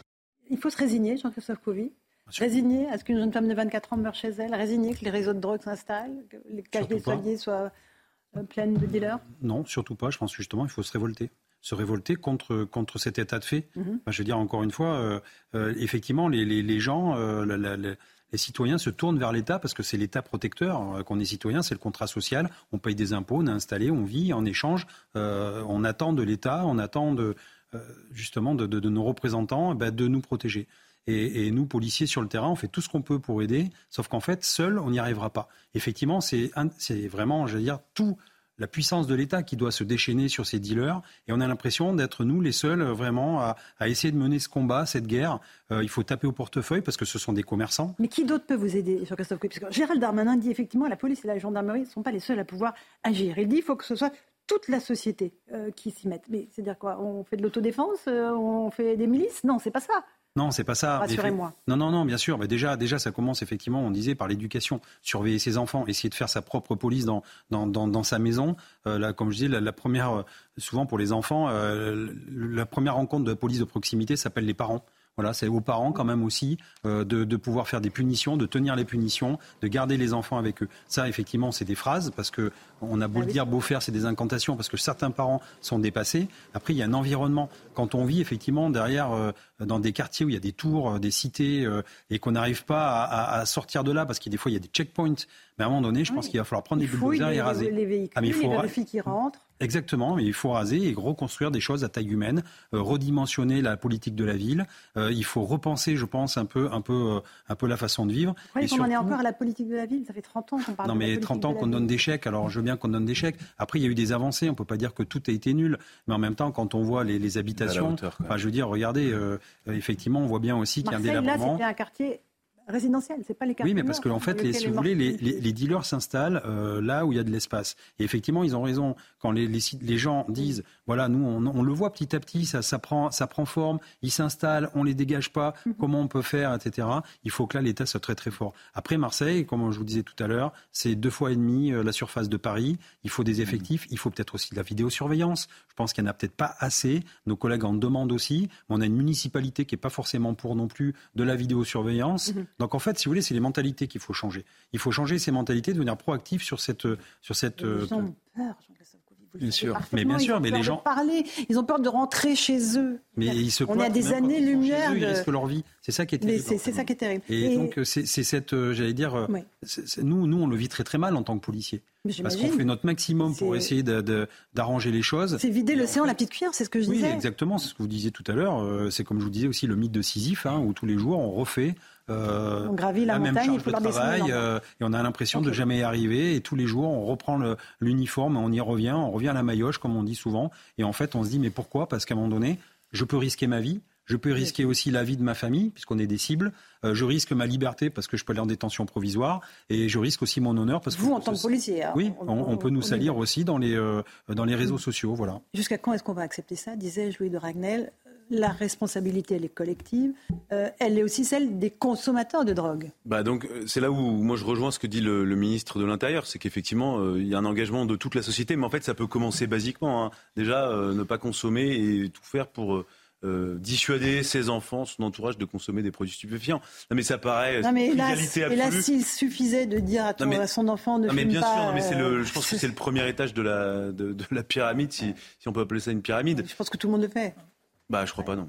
Ah, Ah non, non, ah, moi, je crois c'est pas du super tout. du hashish? Ah non, mais il y, a- Ah bon. y a- y a y a énormément de complaisance dans la société autour de ça, Mhm. de la consommation de, de produits stupéfiants. Je ne connais pas un parent qui voit son Ah bah, enfant dans votre du cannabis. vous, oui. euh, qui, Euh, dans le mien euh, ça également, mais, hein. mais dans, mais dans la société, euh, c'est large- largement diffusé, toléré. Sans doute, sans doute. Mais pendant que, Revel que je vous écoutais, on a, on a vu beaucoup d'images de Gérald Darmanin qui est énormément sur le terrain. hein. Il, va, il va user les semelles de ses chaussures à force. Il était à Nice pour la mise en place, donc, du retour de la CRS 8. Et puis il était à Menton, parce qu'à Menton, Et à vous Marseille. savez, et, je- et- non, et à Marseille, mais je voudrais lier, je voudrais lier Valoris deux après. problèmes. Je voudrais lier le problème de l'immigration irrégulière et le problème du trafic de drogue. À Menton, il se, passe quelque chose de très fort. Le, président du département des Alpes-Maritimes, Charles-Ange Génési, a envoyé il y a quelques jours une lettre au président de la République en lui disant, en gros, on ne contrôle plus rien à Menton. Il y a des, des flux incessants de, de- de gens qui arrivent bah, d'Italie. Je rappelle que l'Italie, c'est le réceptacle pour l'Europe, mais l'Europe ne prend pas vraiment sa part. Donc, euh, de temps en temps, les Italiens doivent ouvrir les vannes. Et donc, on récupère énormément euh, d'immigrés illégaux qui passent à la frontière à Menton, à tel point que le président du département dit on est dépassé. Eh bien, il faut quand même se poser la question, c'est que des gens qui arrivent de manière illégale et qui n'ont pas de travail, eh ben, c'est la proie aussi de tous ces réseaux de drogue. Et c'est pas très. Et je lis sciemment le, le problème parce que on l'aborde jamais tout à fait comme ça. On est toujours Vous un avez peu, entièrement raison. On est toujours un peu gêné aux entournures. Mais je lis les deux parce que j'ai vu Gérald Darmanin à la fois à Nice et, à la fois à Menton. Oui, oui, bien sûr. voilà. Et, euh, Marc, toi, tu Moi, ce qui me scandalise, c'est que ça fait des décennies que ça dure. Enfin, moi, j'ai un HLM d'Orly, comme vous le savez. À mon époque, déjà, je me souviens, une fois, il y avait le GIGN qui était intervenu dans ma cité. Je me rappelle du mot de ma mère, j'avais 8 ans. Elle, me dit Attention aux balles perdues. Je comprends, pas si vous l'avez vu, une balle perdue. Donc, vous voyez, c'est c'est pas nouveau. Et, et on n'a rien fait finalement. Bon, à l'époque, c'était gentil par rapport à aujourd'hui. Je me souviens des émeutes de 2005. Vous vous souvenez en 2005 Bien sûr. Vous y avez, euh, c'était les cités. État d'urgence. État d'urgence. On m'annonce plus jamais. Encore. Le, le printemps dernier, le dernier, Mm. Juin, juillet. les émeutes. Et puis ça s'arrête. Comme, je sais pas ce qui, on ne sait pas ce qui s'est passé. Ça s'est arrêté. Moi, je me pose la question. Est-ce qu'il n'y a pas un moment, une sorte de connivence finalement avec euh, les mafias ou, euh, ou les Ah bah, dealers ou trucs comme ça ah bah, la Non, mais- mafia, oui. Alors, alors, mais alors, voilà, mais attendez. Bah, la mafia c'est- italienne. alors, terminez, si c'est le cas, c'est Bah, extrêmement sûr, grave. c'est documenté. Globalement, on est en train finalement de cautionner en se disant finalement, bon ben, c'est les territoires perdus de la République, mais bon, comme la mafia est là, on, Marc on laisse gérer ça. Les émeutiers Mais ça, sont rentrés dans les cités parce que les dealers leur ont dit maintenant il faut reprendre le business. c'est extrêmement dangereux. Ben, ben, évidemment que mais c'est c'est grave. extrêmement dangereux. Mais on C'est-à-dire en est que, là. imaginez-nous, c'est-à-dire, euh, voilà, on essaye de travailler honnêtement, etc. Si vous avez fait une mauvaise vous déclaration, vous avez les impôts qui vous tombent dessus. Et là, on entretient, on laisse faire finalement C'est toute une, toute c'est une économie parallèle où on ne fait rien et après on se plaint parce qu'il y a eu. Non, mais attendez, il, il Mais Marc faut prendre le taureau par les cornes. Attendez. Peut-être qu'il faudra peut-être l'armée, je sais pas. Mais ce qui est clair, et là je reprends ma casquette d'économiste, c'est que attention. euh, si on n'a pas de, de sécurité dans un pays, c'est pas que la France, n'importe quel pays, l'économie ne peut pas fonctionner. On a des problèmes d'emploi, donc euh, de, de- de- création de richesses, etc. Et ça, c'est très dangereux. Donc, Mhm. Alors. Euh, faut- la France aujourd'hui, elle est sur une mauvaise pente. Il faut absolument redresser On ça. est sur une très Coûte mauvaise coûte, pente. Quoi qu'il en coûte, ce que vous, Vous voulez. Mais c'est extrêmement dangereux le jeu qu'on joue aujourd'hui. Je vous passe la parole dans un instant, Oui, oui. On fait une toute petite pause. On se retrouve dans euh, Punchline sur CNews et sur Europe 1. On continuera à parler des enjeux de sécurité. On parlera aussi des policiers. Dans quel état d'esprit ils sont aujourd'hui quand ils voient ce qui se passe tous les jours Et qu'on dit, mais vous, c'est votre inaction, vous ne faites pas assez bien votre travail. Qu'est-ce qu'ils se disent dans leur tête Tout de suite. 18h15, on se retrouve en direct sur Europe 1 et sur CNews dans Punchline. On continue à parler des enjeux de sécurité. David Lisnard, le maire LR de Cannes, sera tout à l'heure notre invité. Il nous expliquera comment il fait dans sa ville, comment il fait face à cet enjeu de civilisation auquel nous sommes euh, confrontés dans notre pays. On évoquait la sécurité, l'état d'esprit des policiers. Jean-Christophe Couvi, euh, vous avez appris il y a quelques instants le suicide d'un euh, policier, un de plus, un de trop, et évidemment. Il y a quelque chose qui tient du mal-être euh, aujourd'hui du côté des policiers. On va écouter un témoignage d'un policier municipal de Montpellier qui a été blessé ce week-end lors d'un contrôle routier. Je disais qu'on roule sur les policiers toutes les 20 minutes en France. On, tente de les accraser euh, à peu près toutes les 20 minutes en France. Euh, la voiture qui lui a foncé dessus était conduite par un mineur de 17 ans qui conduisait une voiture volée sans permis, sans assurance, sous l'emprise d'alcool et de stupéfiants. Le policier souffre d'une fracture du tibia, d'une luxation de l'épaule, 45 jours d'ITT. Écoutez euh, ce qu'il a dit euh, à notre envoyé spécial. Euh, il raconte ce qu'il s'est passé. Les jeunes se sentent forts et n'hésitent pas, à refuser les contrôles. donc, en prenant des risques inconsidérés, donc nous, effectivement, on est très prudents là-dessus pour éviter les dommages collatéraux. C'est ça qui est dramatique. On a peur de, poursuivre les jeunes qui prennent des risques inconsidérés. Et qui sont prêts à prendre tous les risques, à écraser un civil qui passe et derrière mais euh, nous, il va falloir le justifier. Moi, j'ai été blessé en service la nuit. On a des personnes qui sont très souvent alcoolisées, qui n'hésitent pas à, violenter les policiers, euh, à agresser les gens, et nous, on est là pour les sauver. Et souvent, quand on, vient pour une agression pour sauver euh, les personnes, les personnes sont là, elles sont toutes étonnées. Et je le dis, je répète, les policiers, on est là pour protéger, protéger et servir, et mettre notre service et parfois notre vie au service des citoyens. Voilà pour ce témoignage d'un policier qui dit on est prudent, on a peur parce qu'en face de nous, ils prennent tous les risques et eux, ils n'ont pas peur. On en est là aujourd'hui sur Christophe bah, C'est normal, vous êtes père de famille, enfin, vous travaillez, vous avez votre famille à nourrir, euh, vous voulez juste faire votre boulot et en fait, euh, en face de vous, il y a des têtes, euh, des têtes brûlées. Et surtout, c'est que on a une partie de la politique et de la société française qui soutient ces gens-là.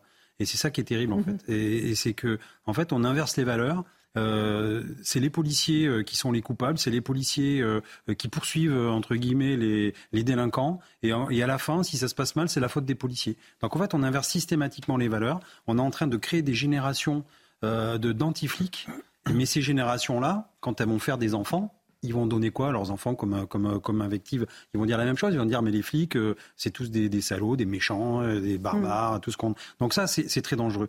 Et, et, quand on voit d'ailleurs euh, une partie aussi de, de, la magistrature qui va se perdre, je le dis bien, hein, à la fête de l'humanité, pour mm. parler justement des violences policières en tableau principal, comment lutter contre la, la les violences policières, les contrôles d'identité aux faciès, etc. Moi, je suis désolé, je me dis que quelque part, quand on voit tous les jours tout ce qui se passe, qu'on est en état de siège avec les, dealers, une lutte contre la drogue, euh, il y a les rodéos, on a les violences familiales, intrafamiliales, etc. Et, en fait, on va se perdre pour parler encore une fois des droits de l'homme. Et je crois qu'on est à mon avis, on n'est pas dans le bon temps. Alors on se perd jamais quand on parle de droits de l'homme, mais quand on va dans un, à la fête de Huma pour faire une table ronde sur les violences policières, le procès fictif des comparaisons immédiates, euh, les contrôles d'identité, la répression. Euh, et vraiment, je pense qu'on se perd. c'est incroyable de légitimer ce discours. On légitime ce discours.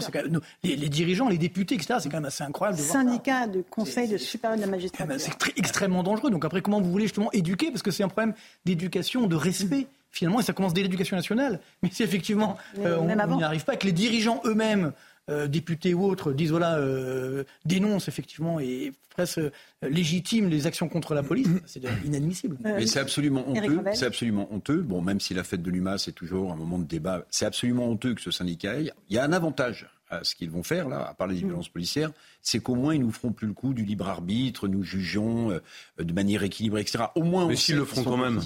Au moins, on sait qu'ils viennent euh, parler de violence policière, alors qu'on rappelait qu'il y a un refus d'obtempérer tous les 20 minutes dans ce pays.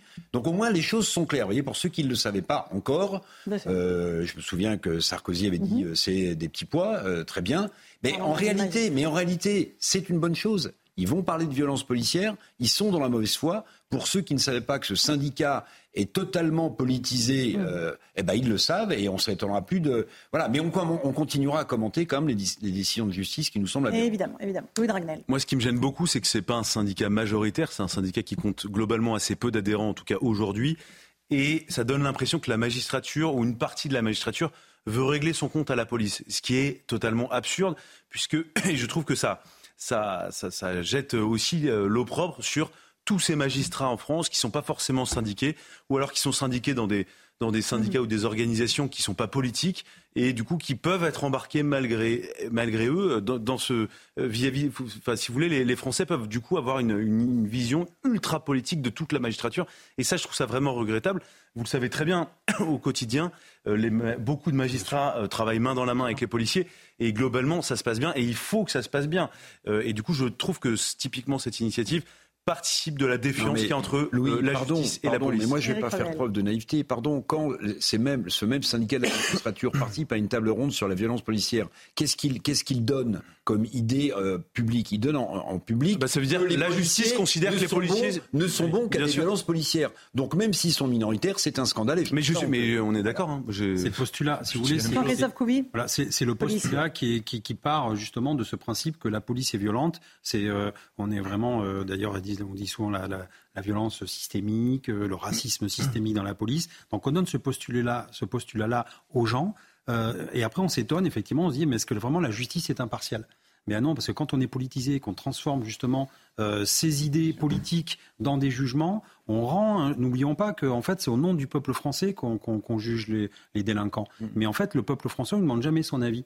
Et c'est ça la, différence avec, avec les policiers, c'est que nous on les a en face de nous et les, gens euh, bah, ils déballent hein, et ils sont pas contents, ils savent nous le dire. Ah bah, Qu'ils aillent le dire aussi à des magistrats qui représentent 30% de la magistrature, donc c'est quand même pas, tous, les magistrats, mais quand même une bonne, une bonne couche quand même. Marc Toiti, pour en revenir aux, policiers, on a entendu ce témoignage de ce policier municipal grièvement blessé. Euh, est-ce qu'il n'y a pas le risque qu'ils se résignent eux aussi, qui disent ça sert à rien, je vais prendre euh, le risque d'un procès, euh, le risque de blessures graves sur moi avec des représailles sur ma famille. Euh, est-ce que ça vaut le coup? Ben, Non, mais le, vrai risque, il est qu'on ne se sent plus en sécurité. Je veux dire, enfin, bah, aujourd'hui, non, mais dans Paris, je, je, vous le dis, moi, je prends le métro, etc. Même dans la rue, je mets plus de montre. Hum. Parce que même dans la rue, avant c'était vraiment dans le métro très tard le soir, maintenant même dans la rue. Donc il y, a ce sentiment d'insécurité et d'impunité derrière. Puisqu'effectivement, bon, bah, ils vont peut-être en arrêter, puis finalement, après, ils vont être libérés, etc. Donc, c'est ça qui est extrêmement dangereux. Et, donc, je reviens sur ce problème de stabilité sécuritaire, sociétale. Ce n'est pas bon pour justement l'activité économique, donc pour l'emploi, se sentir en insécurité. Et euh, moi, je, j'ai eu ce, ce, déclic. Là, j'étais il y a quelques, quelques semaines à Istanbul, par exemple. est ce que je veux dire? Voilà, il y a une présence euh, policière. Puis là, il faut pas rigoler. Hein. C'est-à-dire que là, là, euh, nous sommes des enfants gâtés, si vous voulez. Hein. Alors, euh, je dis pas que c'est ce qu'il faut faire, hein, mais on se rend pas compte que, le, je dirais, la bienveillance qu'ont nos policiers par rapport à d'autres pays. Et là, par contre, on se sent en sécurité. C'est quand même assez incroyable. Et donc, ça, c'est très dangereux quand même pour l'avenir, pas que dans les cités, mais partout. Mais ça pourrait commencer, ça pourrait commencer par un moyen quand même assez simple. Euh, c'est le soutien quasiment inconditionnel euh, aux policiers de la part, même pas des Français à la limite. Enfin, c'est terrible. Mais ils soutiennent la police. Non, non, mais pardon, d'une partie des Français, d'une partie des Français, vous avez entièrement raison. Et le plus important, c'est l'autorité hiérarchique et le politique. Si le politique cède à la moindre polémique, là pour le coup, pour les délinquants, il y a une brèche et ils se disent bon ben on sait que le policier va être placé en garde à vue à l'IGPN, donc on va continuer et c'est une forme de harcèlement contre la police. C'est la question que je voulais vous poser tout à l'heure, euh, Jean-Christophe Couvi. Euh, globalement, je pense que si vous vous sentiez beaucoup plus soutenu à la fois par votre hiérarchie, euh, par l'autorité politique, et c'est pas, pas Gérald Darmanin ou quelqu'un d'autre, est-ce que vous vous senteriez plus libre d'intervenir quand vous êtes en civil dans la rue? Ah mais c'est sûr que alors se sentir soutenu, ça ne veut pas dire que ça nous donne une carte blanche pour faire n'importe quoi, etc. Mais dès lors qu'on euh, est suspecté, dès lors qu'on on intervient, qu'on est filmé, qu'on nous donne des petites bribes de, films, que tout de suite on est accusé, on a un tribunal médiatique, politique, euh, ben effectivement, quelque part, euh, ben, on nous coupe cet élan et on se dit mais à quoi ça va servir? Parce que je vais me retrouver moi euh, devant la justice, euh, je mets en péril effectivement l'économie de ma famille, euh, ma liberté, etc. Donc tout ça parce que je fais mon travail et il n'y a rien de pire. Effectivement, quand on se balade un peu dans les, dans les capitales européennes, cet été je suis allé à Amsterdam et je suis allé à Athènes. Bon, Amsterdam, quand les policiers mmh. interviennent dans la gare centrale d'Amsterdam, ils sont 6 ou 7 sur une personne tranquillement, ils arrivent, ils encerclent, hop. Donc, ça veut dire qu'il y a beaucoup d'effectifs. Contrôle routier, il y a deux, deux, véhicules de police pour faire un contrôle routier sur une seule personne. Ils ont compris que c'était la masse qui faisait ça. Quand on va à Athènes, autour de l'acropole, pas une vente à la sauvette. Pas une. Il y a des bravèmes. Ah, il y a des motos qui passent avec euh, des policiers, euh, effectivement, euh, qui sont pas très très rigolos. Et en revanche, quand il y a un pauvre vendeur à la sauvette euh, qui est en train de vendre un petit truc et qu'il entend les motos, je peux vous dire qu'il fait le 100 mètres, il va s'inscrire aux, Jeux- aux Jeux Olympiques. Donc en fait, il y a aussi une fermeté. c'est normal. Et mais oui, non, mais et, et en fait, il y a aussi les, les- et, et là-bas, j'ai vu que même les, les- les habitants faisaient concorde autour de la police parce qu'ils ne veulent pas justement tout ça. Ils ne veulent pas toute cette chienlit qui est autour, qui vend, euh, les- qui, qui- qui vend les, les- les marchands du temple. On le voit euh, autour de, de la Tour Eiffel, partout. Partout, voilà, tous c'est- les lieux touristiques. c'est- terrible en fait. Et, et du coup, ça pourrit aussi le, le- le sentiment des touristes quand ils visitent la France. Et effectivement, ils se disent mais qu'est-ce que c'est que ce pays quoi Euh, voilà. Donc le choc d'autorité, en fait, à quel moment il va survenir, Louis Dragnel? Parce que il y a- il faut, il faut quand même qu'il y a un Non. moment, euh, on arrive à reprendre le dessus. Les policiers font ce qu'ils peuvent. d'accord avec vous. Ils sont pas très Mais- mais nombreux. le problème, c'est qu'on a donné de Quand- plus en plus. quand est-ce qu'on va réussir à encore dans dessus une logique qui consiste à donner de plus en plus de droits euh, aux gens qui ont des problèmes avec la police. Mhm. Euh, et Et donc, de moins en moins victimes. et de moins, enfin, alors les Ah, victimes, ça va un tout petit peu mieux. Ouais. Et donc en fait, il faut inverser totalement la logique. Et puis, il faut avoir des responsables politiques qui assument les conséquences de décisions politiques qui sont très dures. C'est-à-dire que dès lors que vous, non mais objectivement, dès lors que vous déclarez la guerre à la drogue, eh bien, ça veut dire que la police, non mais a un mandat. Euh, et vous, si vous avez un mandat pour rentrer dans les Comment on cités, fait pour qu'elle rentre plus dans le pays, là, alors, déjà, la drogue? Alors ça, moi, j'ai pas la recette Bah, magique. ouais. En revanche, pour la, non mais, euh, c'est des questions euh, de- de- de- frontières. d'entente policière internationale. euh, rétablissement du contrôle systématique aux frontières. On l'a bien fait au moment de la crise migratoire. C'est Bernard Cazeneuve qui l'avait fait Mhm. euh, à la frontière franco-italienne après les attentats de Paris. Et globalement, ça n'avait pas. il y a une euh, grande hypocrisie également, parce qu'on sait très bien que l'économie de la drogue entretient malheureusement, euh, voilà, euh, dans certains, un certain endroit de Paris, toute une économie parallèle Marc, Marc, de, de l'ordre de le- 1,4 le milliard d'euros. Donc, Marc- on laisse faire. Non, mais sur le sujet- faut- Donc on laisse faire. Bah, sûr, Mais Marc, le sujet- Donc c'est pourquoi il faut aujourd'hui. Sinon, c'est euh, l'explosion. Mais Marc, je veux dire, tolérance zéro. Si on fait pas Mais tolérance, tolérance zéro, ça veut dire quoi Marc Bah oui, ça ça veut dire tolérance concrètement. Non mais vous déclarez la guerre aux gangs. ça veut dire parler qu'il y aura des Non mais ça veut dire que non mais et, ça, il y a aucun responsable politique, en tout cas aujourd'hui en France, Euh, qui est prêt à assumer Bah, les je préfère qu'il y ait conséquences des de morts cette des trafiquants politique. que voilà une pauvre Mais- dame qui était de- est- à son balcon. Mais si on est on est d'accord. Mais aujourd'hui, il n'y a pas beaucoup de personnalités politiques qui est prête à Ah oui, mais assumer bon, mais ça. on a besoin, je c'est pense, exactement le même sujet. On a besoin de nous dire où nous allons. Marc, on est, on d'accord. En fait, c'est un de choc de d'autorité sur la question de la maîtrise de l'immigration et de la réduction Pareil. de l'immigration légale en France. C'est à peu près le, même ressort intellectuel. C'est-à-dire qu'en fait, si demain vous décidez vraiment de d'exécuter Mhm. toutes les obligations de quitter le territoire français, eh bien, il faut assumer parfois euh, de créer des situations qui peuvent paraître inhumaines. Parce que expulser quelqu'un, factuellement, humainement, c'est dégueulasse. C'est comme ça. Mais en fait, on se fait respecter ou on se fait pas respecter. Et donc, en fait, ça s'appelle l'état de droit. Mais- et, et on est dans une société complètement humanitariste. Et donc, dès lors qu'on voit euh, quelqu'un qui est responsable euh, d'une situation qui est illégale, responsable d'une situation euh, qui est irresponsable, eh bien, dès lors que cette personne va tomber entre les mains de la police, il y a un vent de solidarité euh, venant d'artistes, venant d'une partie de la gauche qui veut dire Ah, mais le pauvre, mais mais c'est horrible, mais ça. c'est Attendez. Mais c'est la démagogie, on est que là-dedans, Marc Ah c'est On est que là-dedans depuis Dragnel, 25 ans. Louis Dragnel, on s'interroge souvent pour connaître l'origine de l'effondrement de l'autorité à tous les niveaux dans ce pays. Eh bien, l'une des origines les plus fortes et les plus enracinées, c'est que ça fait des années et des années et des années et des années qu'on recule, justement. Et on a nous-mêmes sapé l'autorité, nous-mêmes, c'est-à-dire nos dirigeants, en refusant d'intervenir, en mettant la poussière sous le tapis. Il n'y a plus de tapis, il n'y a que de la poussière. Et je vais vous dire, ce qui me frappe, Laurence euh, a, a raison de, de- de- de reparler d'autorité. Est-ce que vous vous souvenez il y a quelques semaines, le président de la République, Emmanuel Macron, a dit il faut restaurer l'autorité. On a oublié. Il est aussi inaudible quand il parle d'autorité, quand il parle au Stade de France sifflé par 80 000 On a besoin d'actes. C'est terrible Non, mais ce que vous dites, Eric. Pas- mais. Eric, on est d'accord, mais l'autorité, c'est ça, la c'est- réalité. c'est tout sauf conceptuel. La- L'autorité, l'exercice de l'autorité, euh, quand on est parent, par exemple, c'est extrêmement concret. C'est l'autorité, elle s'exerce tous les jours. Et donc, il faut accepter parfois de prendre des décisions qui ne sont pas désagréables et qui ne sont Non, pas qui sont pas agréables. des, décisions. mais aujourd'hui, on pourrait le faire, mais on ne le fait Le pas. problème, c'est qu'on fait que du marketing à tout Parce que niveau. derrière, vous avez- sur l'inflation, qu'on nous dit qu'elle va baisser, qu'on va temps. pas faire de déficit, etc., qu'on va trouver des solutions, ou sur la sécurité, c'est pas que du marketing. Il faut aujourd'hui du concret, et je pense que c'est dangereux parce que les Français, à chaque fois, ils sont déçus. Donc moi, je peux dire, arrêter le encore, Mieux vaut, ils sont pas déçus, mieux ils vaut sont dire les choses. Voilà. Écœurés. Mieux dire les choses et réagir en conséquence. Et à ce moment-là, on n'aura pas des déceptions. Mais, mais là, vous voyez, je pense que ça va être très compliqué. C'est qu'on a créé aussi des structures qui cassent toute forme d'autorité en France. Quand vous avez le défenseur des droits, quand vous avez toutes ces hautes autorités indépendantes qui ont le pouvoir de casser toutes les décisions de justice, qui ont le pouvoir euh, de suggérer très fortement de placer des policiers en garde à vue à l'IGPN et donc de briser leur carrière et de dissuader euh, tout policier qui regarde la descente aux enfers de son collègue de faire la même chose. Bah, Qu'est-ce que vous faites? Et ça a un lien avec l'économie, c'est ce que vous nous dites. Tout à fait, complètement. L'insécurité. Ah ben, évidemment, parce qu'en fait, clairement, euh, ça, ça crée une instabilité.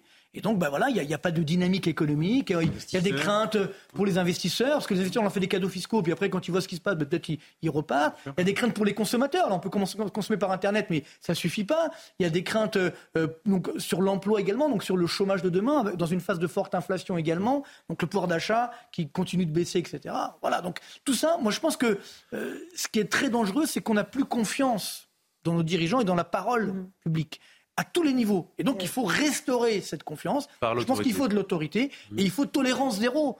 Dans- Malheureusement, ça ne veut pas dire qu'il faut une dictature, hein, bien entendu. Ça veut dire qu'à Et partir quand de là, vous dites ça, il faut du la perception pour euh, beaucoup de gens, euh, vous dites tolérance zéro, bah, ça veut- c'est synonyme de dictature. C'est-dire que non, pas- non, mais il y a une telle Pour les inversion gens qui des rôles dans la société. je, de- mais je suis le premier à le à- d'un cartage. à déplorer. Hein. Ils peuvent vivre très bien. Allez, merci euh, beaucoup Marc Toiti. 18h31, pratiquement l'heure du rappel des titres de l'actualité avec Simon Guillain.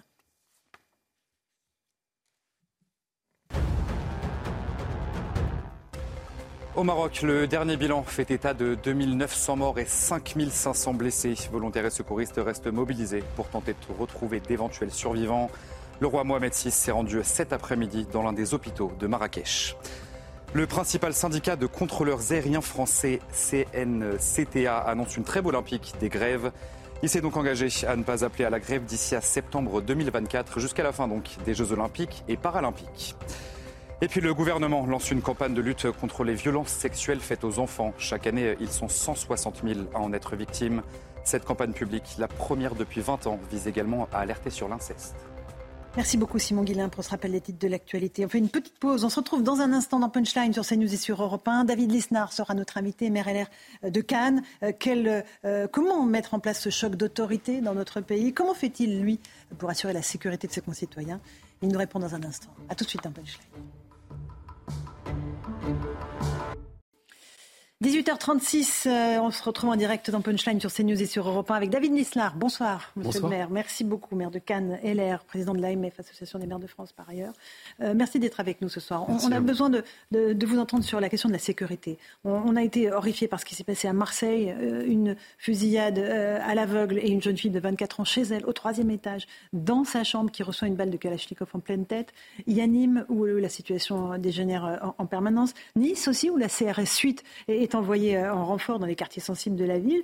Une action du ministre de l'Intérieur euh, où il se démultiplie sur le terrain, mais on ne voit pas les résultats. On va juste écouter quelques habitants de Nice euh, qui expliquent à quel point c'est compliqué pour eux de, de- de vivre dans ces quartiers. Et puis je vais vous demander votre avis. Comment vous faites-vous dans votre ville? J'ai quatre enfants, j'ai peur euh, laisser sortir les enfants euh, sur la rue parce que s'ils euh, prennent une balle euh, perdue, alors ça va être euh, vraiment, vraiment chaud parce que moi, j'ai, je sais, pas- je sais pas quoi faire après. Vous voyez, alors euh, pour, pour, éviter tout ça, alors euh, je crois la police, euh, elle doit faire son boulot comme il faut. On a marre tous les jours. Les cris, les, les tirs, là, là, là, tous les jours. Mais on, on mange pas à l'aise, on dort pas à l'aise. Les gens ne vivent plus, euh, David Nisnar. Quelle est la solution? Est-ce qu'il y a une solution? Ou est-ce que c'est des multiples solutions? C'est une multiple solution, évidemment, Euh, mais ça exige un, renversement euh, par rapport à tout ce qui s'est fait depuis des années. C'est-à-dire qu'il y a une solution immédiate. On parle toujours en, droit, en France de droit, etc. C'est dans l'exécution des choses. Aujourd'hui, euh, la séquence à Nice, j'ai l'impression qu'on l'a vécue, euh, c'est une journée sans fin. C'est-à-dire que la venue du ministre de l'Intérieur à Nice, après, qui annonce des renforts, et ensuite qui dit qu'on va renforcer à la frontière. Euh, vous regardez dans vos archives, je pense que depuis trois ans, ça doit être la septième séquence ou sixième séquence, comme cela. Donc euh, la capacité de rétablir l'ordre, elle vient de l'autorité. L'autorité, elle vient de la constance. On n'a pas besoin d'emphase, on n'a pas besoin de grands discours. Il faut de la constance. Et ça nécessite eh bien, de reprendre tout en main. Bien sûr qu'il faut adapter le droit. Euh, moi, j'ai fait des propositions pour responsabiliser les parents sur les violences des mineurs qui sont de croissantes de façon exponentielle, évidemment, parce que si les responsabiliser comment Si le jeune n'est pas responsable. On les tape au portefeuille? Et quand on dit que la société est responsable, c'est vous et moi. Moi, je ne suis pas responsable des agissements des autres. Je suis responsable des agissements de mes gamins mineurs. C'est aussi simple que ça la vie. Donc oui, c'est taper au portefeuille. Pour ceux qui sont solvables, pour ceux qui ne sont pas solvables, c'est revoir les aides. C'est euh, dès la première infraction euh, des condamnations, euh, c'est la conjonction. Nous, on essaie de le mettre en place à Cannes, et, mais moi, je n'ai pas l'autorité judiciaire. On n'est qu'un maillon et pas le maillon le plus fort parce qu'on n'a pas l'autorité judiciaire en tant que maire. Mais c'est mettre en, la, conjonction de la théorie du carreau cassé, c'est-à-dire qu'il faut tout de suite intervenir et rétablir l'espace public et de la tolérance zéro en état de droit, la tolérance zéro, c'est la démocratie. Ça consiste à dire simplement qu'on doit appliquer le droit. Donc il ne s'agit pas de mettre, euh, d'embastiller quelqu'un qui fait euh, un tag. En revanche, celui qui fait un tag, eh bien, on doit le faire réparer le mur. Et puis celui qui s'attaque aux personnes, lui, il doit avoir une peine de prison. Donc il y a une hiérarchie des normes qui doit être respectée. Mais pour cela, il faut sortir des grandes emphases. Mhm. Les grands discours, c'est terminé, on est d'accord. Mais oui, il faut des actes. L'autorité ne reviendra que de la confiance qui elle-même résulte de la constance et de la fiabilité des actes parle de politique pénale, on arrive à avoir un paradoxe de plus, c'est-à-dire une surpopulation carcérale, ce qui est indigne pour les gens en ah prison, un état de droit, il doit être digne, mais un sous-équipement carcéral. Le sous-équipement carcéral, que l'on a identifié depuis 12 ans, il manque 20 000 places de prison. On en a construit que 2200, c'est ridicule. Il génère de la surpopulation carcérale qui amplifie les problèmes et il génère une incapacité euh, de, de, de, de protéger la société des gens dangereux. C'est-à-dire que l'État qui prélève le plus au monde, 46% de prélèvement obligatoire d'impôts et de charges, est incapable d'assurer le régalien. L'État qui dépense le plus au monde, 68% de la création de richesse, est incapable d'assurer les missions pour lesquelles il a été fait, ce qui crée de la défiance, de l'incivisme et amplifie les crises. Après, on peut être très concret sur beaucoup de, sujets. Alors le choc d'autorité, on en parlait il y a quelques instants, la tolérance zéro, ce sont des chimères en réalité. Personne n'a le courage politique d'aller au bout des choses. Euh, David Lisnard, c'est trop impopulaire. D'abord, euh, on ne fait pas que des choses pour être populaire, et je crois que dans le temps, euh, les résultats amènent la popularité. Ça doit être un, résultat, mais ça ne doit pas être une finalité, la popularité. Et ensuite, je ne suis pas d'accord avec ça. Euh, il ne s'agit pas de, rouler des mécaniques, si vous voulez. il s'agit de préserver les droits de la défense. Il s'agit de préserver l'état de droit. Moi, je n'oppose pas l'état de droit à l'autorité. Mais il y a aussi un devoir de l'État qui est d'assurer la protection. Donc ça nécessite des évolutions législatives, on sait, par mhm. rapport à des jurisprudences européennes. Je ne sais pas si on a le temps d'en parler, mais on, peut évidemment les évoquer. C'est vrai en matière de sécurité ou en matière d'immigration. Mais euh, ce que je veux dire, c'est que euh, aujourd'hui, euh, moi, je le vois hein, dans ma commune, le, trafic, et je le vois dans des communes rurales aussi. Ça. Je, parcours la France pour l'Association des maires de France, mhm. ou des communes moyennes. Des petites villes. Qui, oui, des, mhm. petites communes, des villages, des communes moyennes, qui étaient préservées des trafics de, de, de drogue. Pardon. Aujourd'hui, on a des trafics, des points de, de deal partout. Partout. Avec juste terminer là-dessus. Donc on nous dit on a démantelé X points de, deal, mais ils réapparaissent au même endroit ou ailleurs et ils sont de plus en plus nombreux. Et cette gangrène que, constitue euh, l'économie souterraine de la drogue, elle est en train de déstructurer complètement la société. Elle éloigne du travail. Euh, elle fait en sorte que elle amplifie un phénomène majeur dans la perte d'autorité de l'État. C'est-à-dire que vous, vous avez de votre boîte. Moi, j'ai été commerçant. Mhm. Vous avez des contrôles fiscaux régulièrement. Vous avez des contrôles URSAF. Très bien. Et croyez-moi, ils sont rigoureux hein, quand l'inspection du travail vient tombe dessus, etc. Et vous avez à 3 mètres, 10 mètres de vous, à 100 mètres, des deals euh, qui euh, finalement euh, ne sont pas pour des raisons de moyens. je pourrais vous parler du, manque de nombre d'enquêteurs à Cannes. Il manque au moins 38 enquêteurs judiciaires dans ma commune, hein, et que l'État devrait fournir. Et les dealers, ils n'ont pas le contrôle de l'URSSAF Un État fort avec les faibles et faible avec les forts, sauf que les forts, bah, ce n'est pas ceux que l'on pense. Les forts, c'est souvent des petits voyous, des trafiquants, etc. Et ça, je peux vous dire que la population, pour répondre à votre question, mhm. elle est tout à fait favorable à, cette reprise en marche. Il faudra des courages. Il y aura des. C'est sûr que ça va swinguer hein, si on s'attaque vraiment au trafic de drogue. Hein. Mais euh, d'autres pays ont su le faire. Swinguer, qu'est-ce que oui, pardon, bah, ça, non, mais ça veut dire qu'il y aura de l'affrontement. Les dernières émeutes urbaines, moi je l'avais dit pendant les émeutes, euh, c'est chez vos confrères du Parisien, euh, avant qu'elles s'estompent, j'avais dit écoutez, elles vont s'estomper parce qu'il y a un beau travail de la police, de la gendarmerie et des magistrats. Mhm. Hein, et, le gouvernement euh, avait donné des bonnes instructions. Euh, il faut, savoir le dire. Et les policiers ont fait vraiment un beau boulot. Mais elles se sont arrêtées aussi, et parfois surtout dans certains quartiers, parce que les dealers ont dit arrêtez. Stop, on arrête la, plaisanterie. Au début, les dealers ont utilisé les émeutes. Juste, c'est très important de voir cela. Tous vos collègues qui étaient infiltrés dans les émeutes le savent Pourquoi il n'y a pas eu d'élu d'armes automatiques contre les policiers, contrairement aux États-Unis?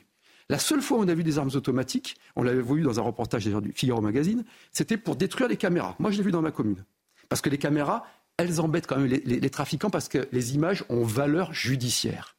Donc, euh, et, mais il n'y a pas eu d'utilisation. La prochaine étape, si vraiment, et il faudra le faire, on s'attaque au trafic de drogue, eh bien, il y aura des affrontements beaucoup plus violents. Donc il faut que l'État soit armé à tous les sens du terme, pénal, judiciaire, euh, et, matériel, mais il faudra s'attaquer à ces trafics de drogue. Il faudra regarder les importations de stupéfiants. D'où viennent Alors on le sait. Hein, il y a malheureusement un pays qui fait l'actualité dramatique aujourd'hui, mais, qui est une des sources majeures.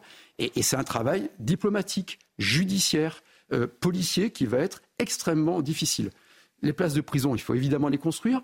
Euh, c'est pas si facile que ça C'est pas si facile, mais c'est pas hein. non plus si difficile que ça. On vous oppose souvent la complexité des dossiers. Mais, mais, mais et les voisins qui n'en veulent pas. on vous dit, vous êtes Yaka Faucon. Non mais, Allez-y, écoutez, d'abord, euh, nous maires, on est praticiens, donc toute la journée, on trouve des solutions. Si euh, vous, une prison dans votre commune est bien faite et que vous n'êtes pas pénalisé par la loi le zéro artificialisation nette, qui vous empêche de construire ailleurs, et si vous avez euh, un intérêt aussi euh, financier, vous pouvez accepter sur votre commune une prison, euh, ça se fait, etc. Et nous, on prend des décisions tous les jours. Là-dessus, je... et puis vous savez, il y a aussi des, décisions, je vais peut-être choquer des, spectateurs, mais pragmatiques. Vous avez des, des pays aujourd'hui qui sont en sous-population carcérale. Vous, je pense aux Pays-Bas de mémoire, mais il faudrait vérifier. Je crois que les Pays-Bas. Mais pourquoi, en attendant de faire nos prisons, on ne passe pas un accord avec les Pays-Bas qui auraient un intérêt financier à accueillir nos prisonniers et nous un intérêt judiciaire et financier à les voir incarcérés. 40% des peines d'emprisonnement ne sont pas exécutées au bout de six mois. Comment voulez-vous avoir de l'autorité? L'autorité, c'est pas euh, surjouer euh, euh, mm. les, effets de manche. L'autorité, c'est pas dire qu'on va guillotiner tous les voyous. L'autorité, c'est d'appliquer les peines. Donc moins de communication et plus d'action. Mais Emmanuel Macron dit il faut de l'autorité, de l'autorité, de l'autorité. Rien ne se passe. Comment croire la parole politique Si vous le dites sans arrêt et que les actes ne sont pas là, vous perdez en autorité. Oui, c'est ça. Eric il, y a, il, y a, quelques mois, David Lisnard, vous en souvenez sans doute, il y avait une agression à Cannes très forte. Euh, et vous aviez fait un tweet qui avait euh, alors une petite grand-mère qui une petite grand-mère alors qui avait beaucoup marqué euh, les esprits. Alors une partie de la classe politique avait dit mais enfin hop. Et puis une partie des citoyens avait dit il a raison. Vous aviez dit si ça avait été ma grand-mère, peut-être que ce soir je serais moi-même en prison. C'est-à-dire que vous auriez pu réagir. En fait, est-ce que vous comprenez qu'aujourd'hui, devant le manque d'autorité, de moyens, devant l'insécurité exponentielle, il y a de plus en plus de Français quand même qui se disent mais si j'assiste à, à pareil événement, comment je vais réagir? Il y, a plusieurs choses, si vous me permettez, Eric Revel, dans votre, dans votre question.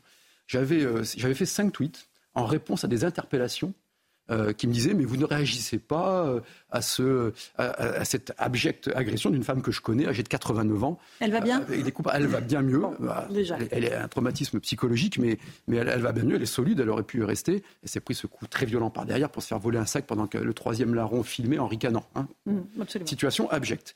Nous avions identifié tout de suite par un policier municipal et par des images de vidéo les auteurs des faits. Nous avions donné l'information à la police nationale. J'étais intervenu auprès du commissaire de l'époque pour qu'ils aillent chercher les gamins qui sont aujourd'hui libres. Euh, libres Je dis au passage. Ils ont été sanctionnés euh, ou pas du tout? Oui, il y a eu euh, dans un centre d'éducation euh, fermé, mais en fait, c'est comme en France, c'est comme une obligation de quitter le territoire. C'est pas obligatoire. Eh bien, Vous dites au passage, mais en fait, c'est absolument pas un détail. le cœur du problème, il est dans ce Il est quand même là. Le centre d'éducation fermé, il n'est pas fermé en réalité, puisqu'il y en a plusieurs qui étaient partis. Et donc, la police a fait son boulot. La police municipale a été décisive sur l'identification des auteurs. Et moi, je n'avais pas réagi parce que j'essaie de ne pas réagir au, fur et à mesure des faits. Parce que, à chaud. À chaud, oui, mm. parce que on peut. Euh, d'abord, ça peut fausser une réalité. C'est vrai qu'aujourd'hui, les agressions sont beaucoup plus filmées qu'avant. Donc, euh, euh, il faut faire attention nous-mêmes à ce qu'on mm. raconte. Mais vous avez fini par. Mais il y a une réalité statistique. Hein. Il y a une réalité humaine tragique pour les victimes. Il y a une réalité statistique, c'est qu'en 5 ans, les augmentations, les, les, violences sur les personnes ont augmenté de quasiment 55% en 5 ans. Les crimes euh, donc ça, il n'y a pas de biais statistique, qui baissait historiquement. Hein, depuis la fin du Moyen Âge, ont augmenté de 15% en 5 ans. Hein. Donc il y, a une réalité euh, humaine, mais ce n'est pas que des faits divers, c'est un fait de société. Et donc j'avais dit, écoutez, euh, arrêtez de me mettre en cause, la police a fait ça, la justice a bien réagi, le parquet avait très bien réagi, les magistrats avaient été assez sévères dans leurs conclusions, enfin, etc., dans leurs réquisitions en tout cas. Et, et puis, si vous voulez savoir, moi, je n'ai pas étalé mon émotion, mais en tant qu'individu, tout en étant contre, bien sûr, l'autodéfense, et, enfin pas l'autodéfense, l'autodéfense je suis pas contre, mais disons les justiciers proposés, mm. si ça avait été évidemment ma mère et j'étais sur place, je pense que j'espère que j'aurais eu le courage mm-hmm. de protéger ou ma fille ou mes enfants. De la protéger, de les protéger. Et j'aurais assumé d'être condamné, qu'importe, mais j'assume de protéger mes proches. Mm-hmm. C'est une, une, éthique individuelle, mais en revanche, en tant comme politique, je ne vais pas dire aux gens faites-vous justice. Mm. Évidemment, je crois encore à la justice et nous devons renforcer la justice. Il n'y a pas de société libre sans justice. Mhm. Euh, les magistrats, le syndicat de euh, la magistrature va euh, participer ce week-end au festival de, à l'humanité avec des tables rondes organisées sur les thématiques des contrôles d'identité, des violences policières. Est-ce que c'est la place d'un syndicat de magistrats d'aller sur ce type de table non, ronde parce que moi, je, parce qu'ils sont quand même magistrats, donc ils ont un devoir de neutralité. Et euh, c'est pas un artiste, c'est pas un chanteur qui va à la fête de l'humanité, je veux dire, mais ce sont des magistrats. Et, je trouve d'ailleurs très étonnant, même d'un point de vue déontologique, quand je vois euh, les supposés conflits d'intérêts que l'on peut avoir dans des fonctions notamment politiques, ce qui il faut être très vigilant là-dessus, euh, quand je vois le devoir que l'on a, euh, évidemment et logiquement, de, de neutralité dans l'exécution des choses, qu'un euh, syndicat de magistrats, mm. de, fonctionnaires qui doivent rendre la justice euh, aille dans quelque chose de très connoté politiquement, avec les thèmes que vous m'indiquez, c'est choquant. Mm. Il faut être très attaché à l'indépendance de la justice. Mais la justice, elle a un l'indépendance, elle a un corollaire, c'est l'impartialité. Et aujourd'hui, la question, c'est l'impartialité. C'est ce même syndicat qui a fait le mur des cons. Il devrait être banni, ce syndicat, mm. depuis le mur des cons. C'est ce même syndicat qui, lorsque le garde des Sceaux... Banni, donc dissous?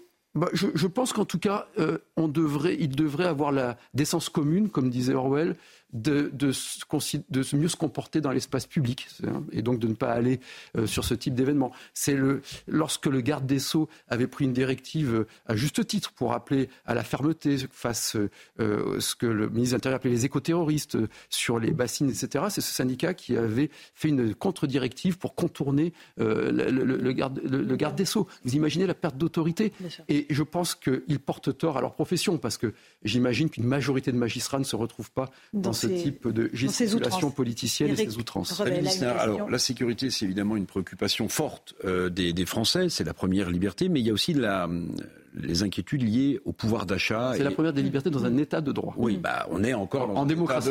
Pour l'instant. Mais je voulais vous interroger sur euh, les difficultés de pouvoir d'achat des, Français, euh, et notamment, parce qu'on on, écoute beaucoup de commerçants, et vous en avez beaucoup aussi dans votre ville, sur la, la facture énergétique. Euh, est-ce que vous faites partie des gens qui considéraient que euh, la France est à côté de la plaque en matière de souveraineté énergétique et qu'on euh, est un peu les dindons de la farce? Parce que c'est un sujet énorme qui s'additionne au prix du carburant. Je presque la réponse dans votre question. Ah non, pas du tout. Allez-y. Du tout. Allez-y, il nous reste peu de temps. Allez-y. Personne ne sait. Je pense que nous sommes un peu les, la France, en tout cas les, Français, qui auraient dû être dans le pays le plus compétitif en, en coût de l'énergie, en tout cas électrique, euh, l'hiver dernier et cet été, euh, grâce à notre parc nucléaire qui était une fierté, mm. un outil de souveraineté qui permet d'avoir une énergie pilotable, décarbonée et bon marché. Et euh, le président de la République actuelle et ses précédents premiers ministres ont été extrêmement fiers de fermer Fessenheim et d'annoncer la fermeture de 14 réacteurs nucléaires, ce qui a été non pas une erreur, mais une faute majeure euh, de, des six dernières années, enfin des dix dernières années, puisque ça avait commencé avec François Hollande. Donc c'est une faute majeure. Donc ça, c'est le premier élément de la réponse à votre question.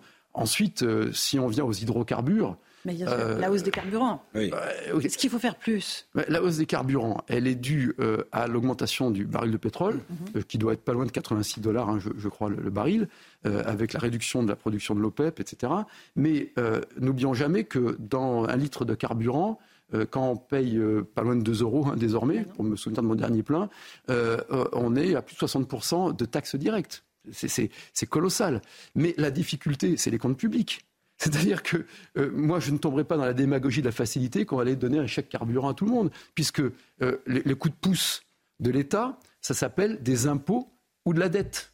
Et je pense que nos enfants sont déjà bien plombés par un pays surendetté. Donc rien ne pourra se faire de toute façon tant que charité bien ordonnée commence par soi-même, tant que l'État n'aura pas réorganisé son appareil productif, j'utilise ces, termes à dessein, lorsqu'on ne sera pas attaqué à la bureaucratie, lorsque l'on n'aura pas cherché la performance publique, parce qu'il y a quelque chose qu'il faut bien comprendre, c'est que tant qu'on dépense plus que ce que l'on produit, l'on crée des bombes sociales à retardement. Par clientélisme politique, par facilité politique, on crée les problèmes à venir du pays. Donc aujourd'hui, Mhm. l'enjeu, c'est de plus produire que ce que nous dépensons. À votre avis, la France danse au bord du gouffre Social, économique, culturel David Lisnard? La France a énormément d'atouts.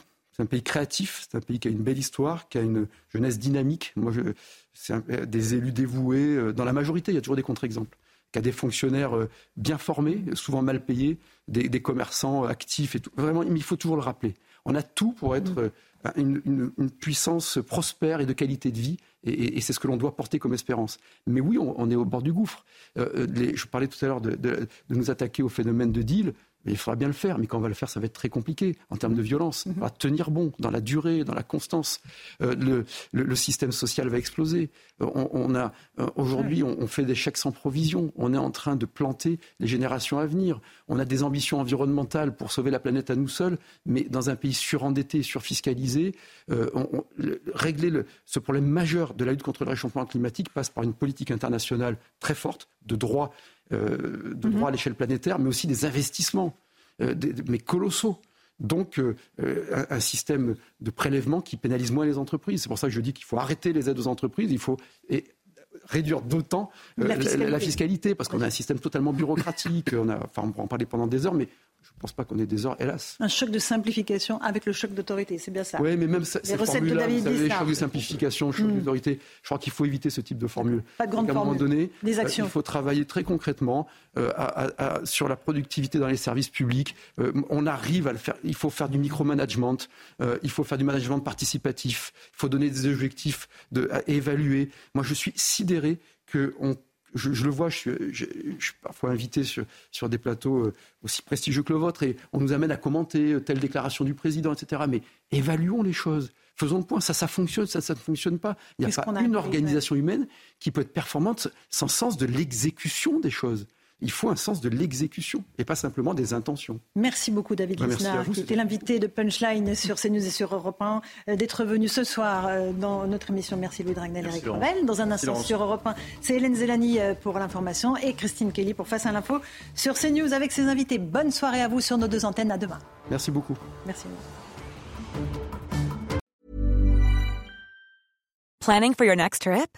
Elevate your travel style with Quince. Quince has all the jet setting essentials you'll want for your next getaway, like European linen, premium luggage options, buttery soft Italian leather bags, and so much more. And is all priced at 50 to 80% less than similar brands. Plus, Quince only works with factories that use safe and ethical manufacturing practices. Pack your bags with high-quality essentials you'll be wearing for vacations to come with Quince. Go to quince.com slash pack for free shipping and 365-day returns.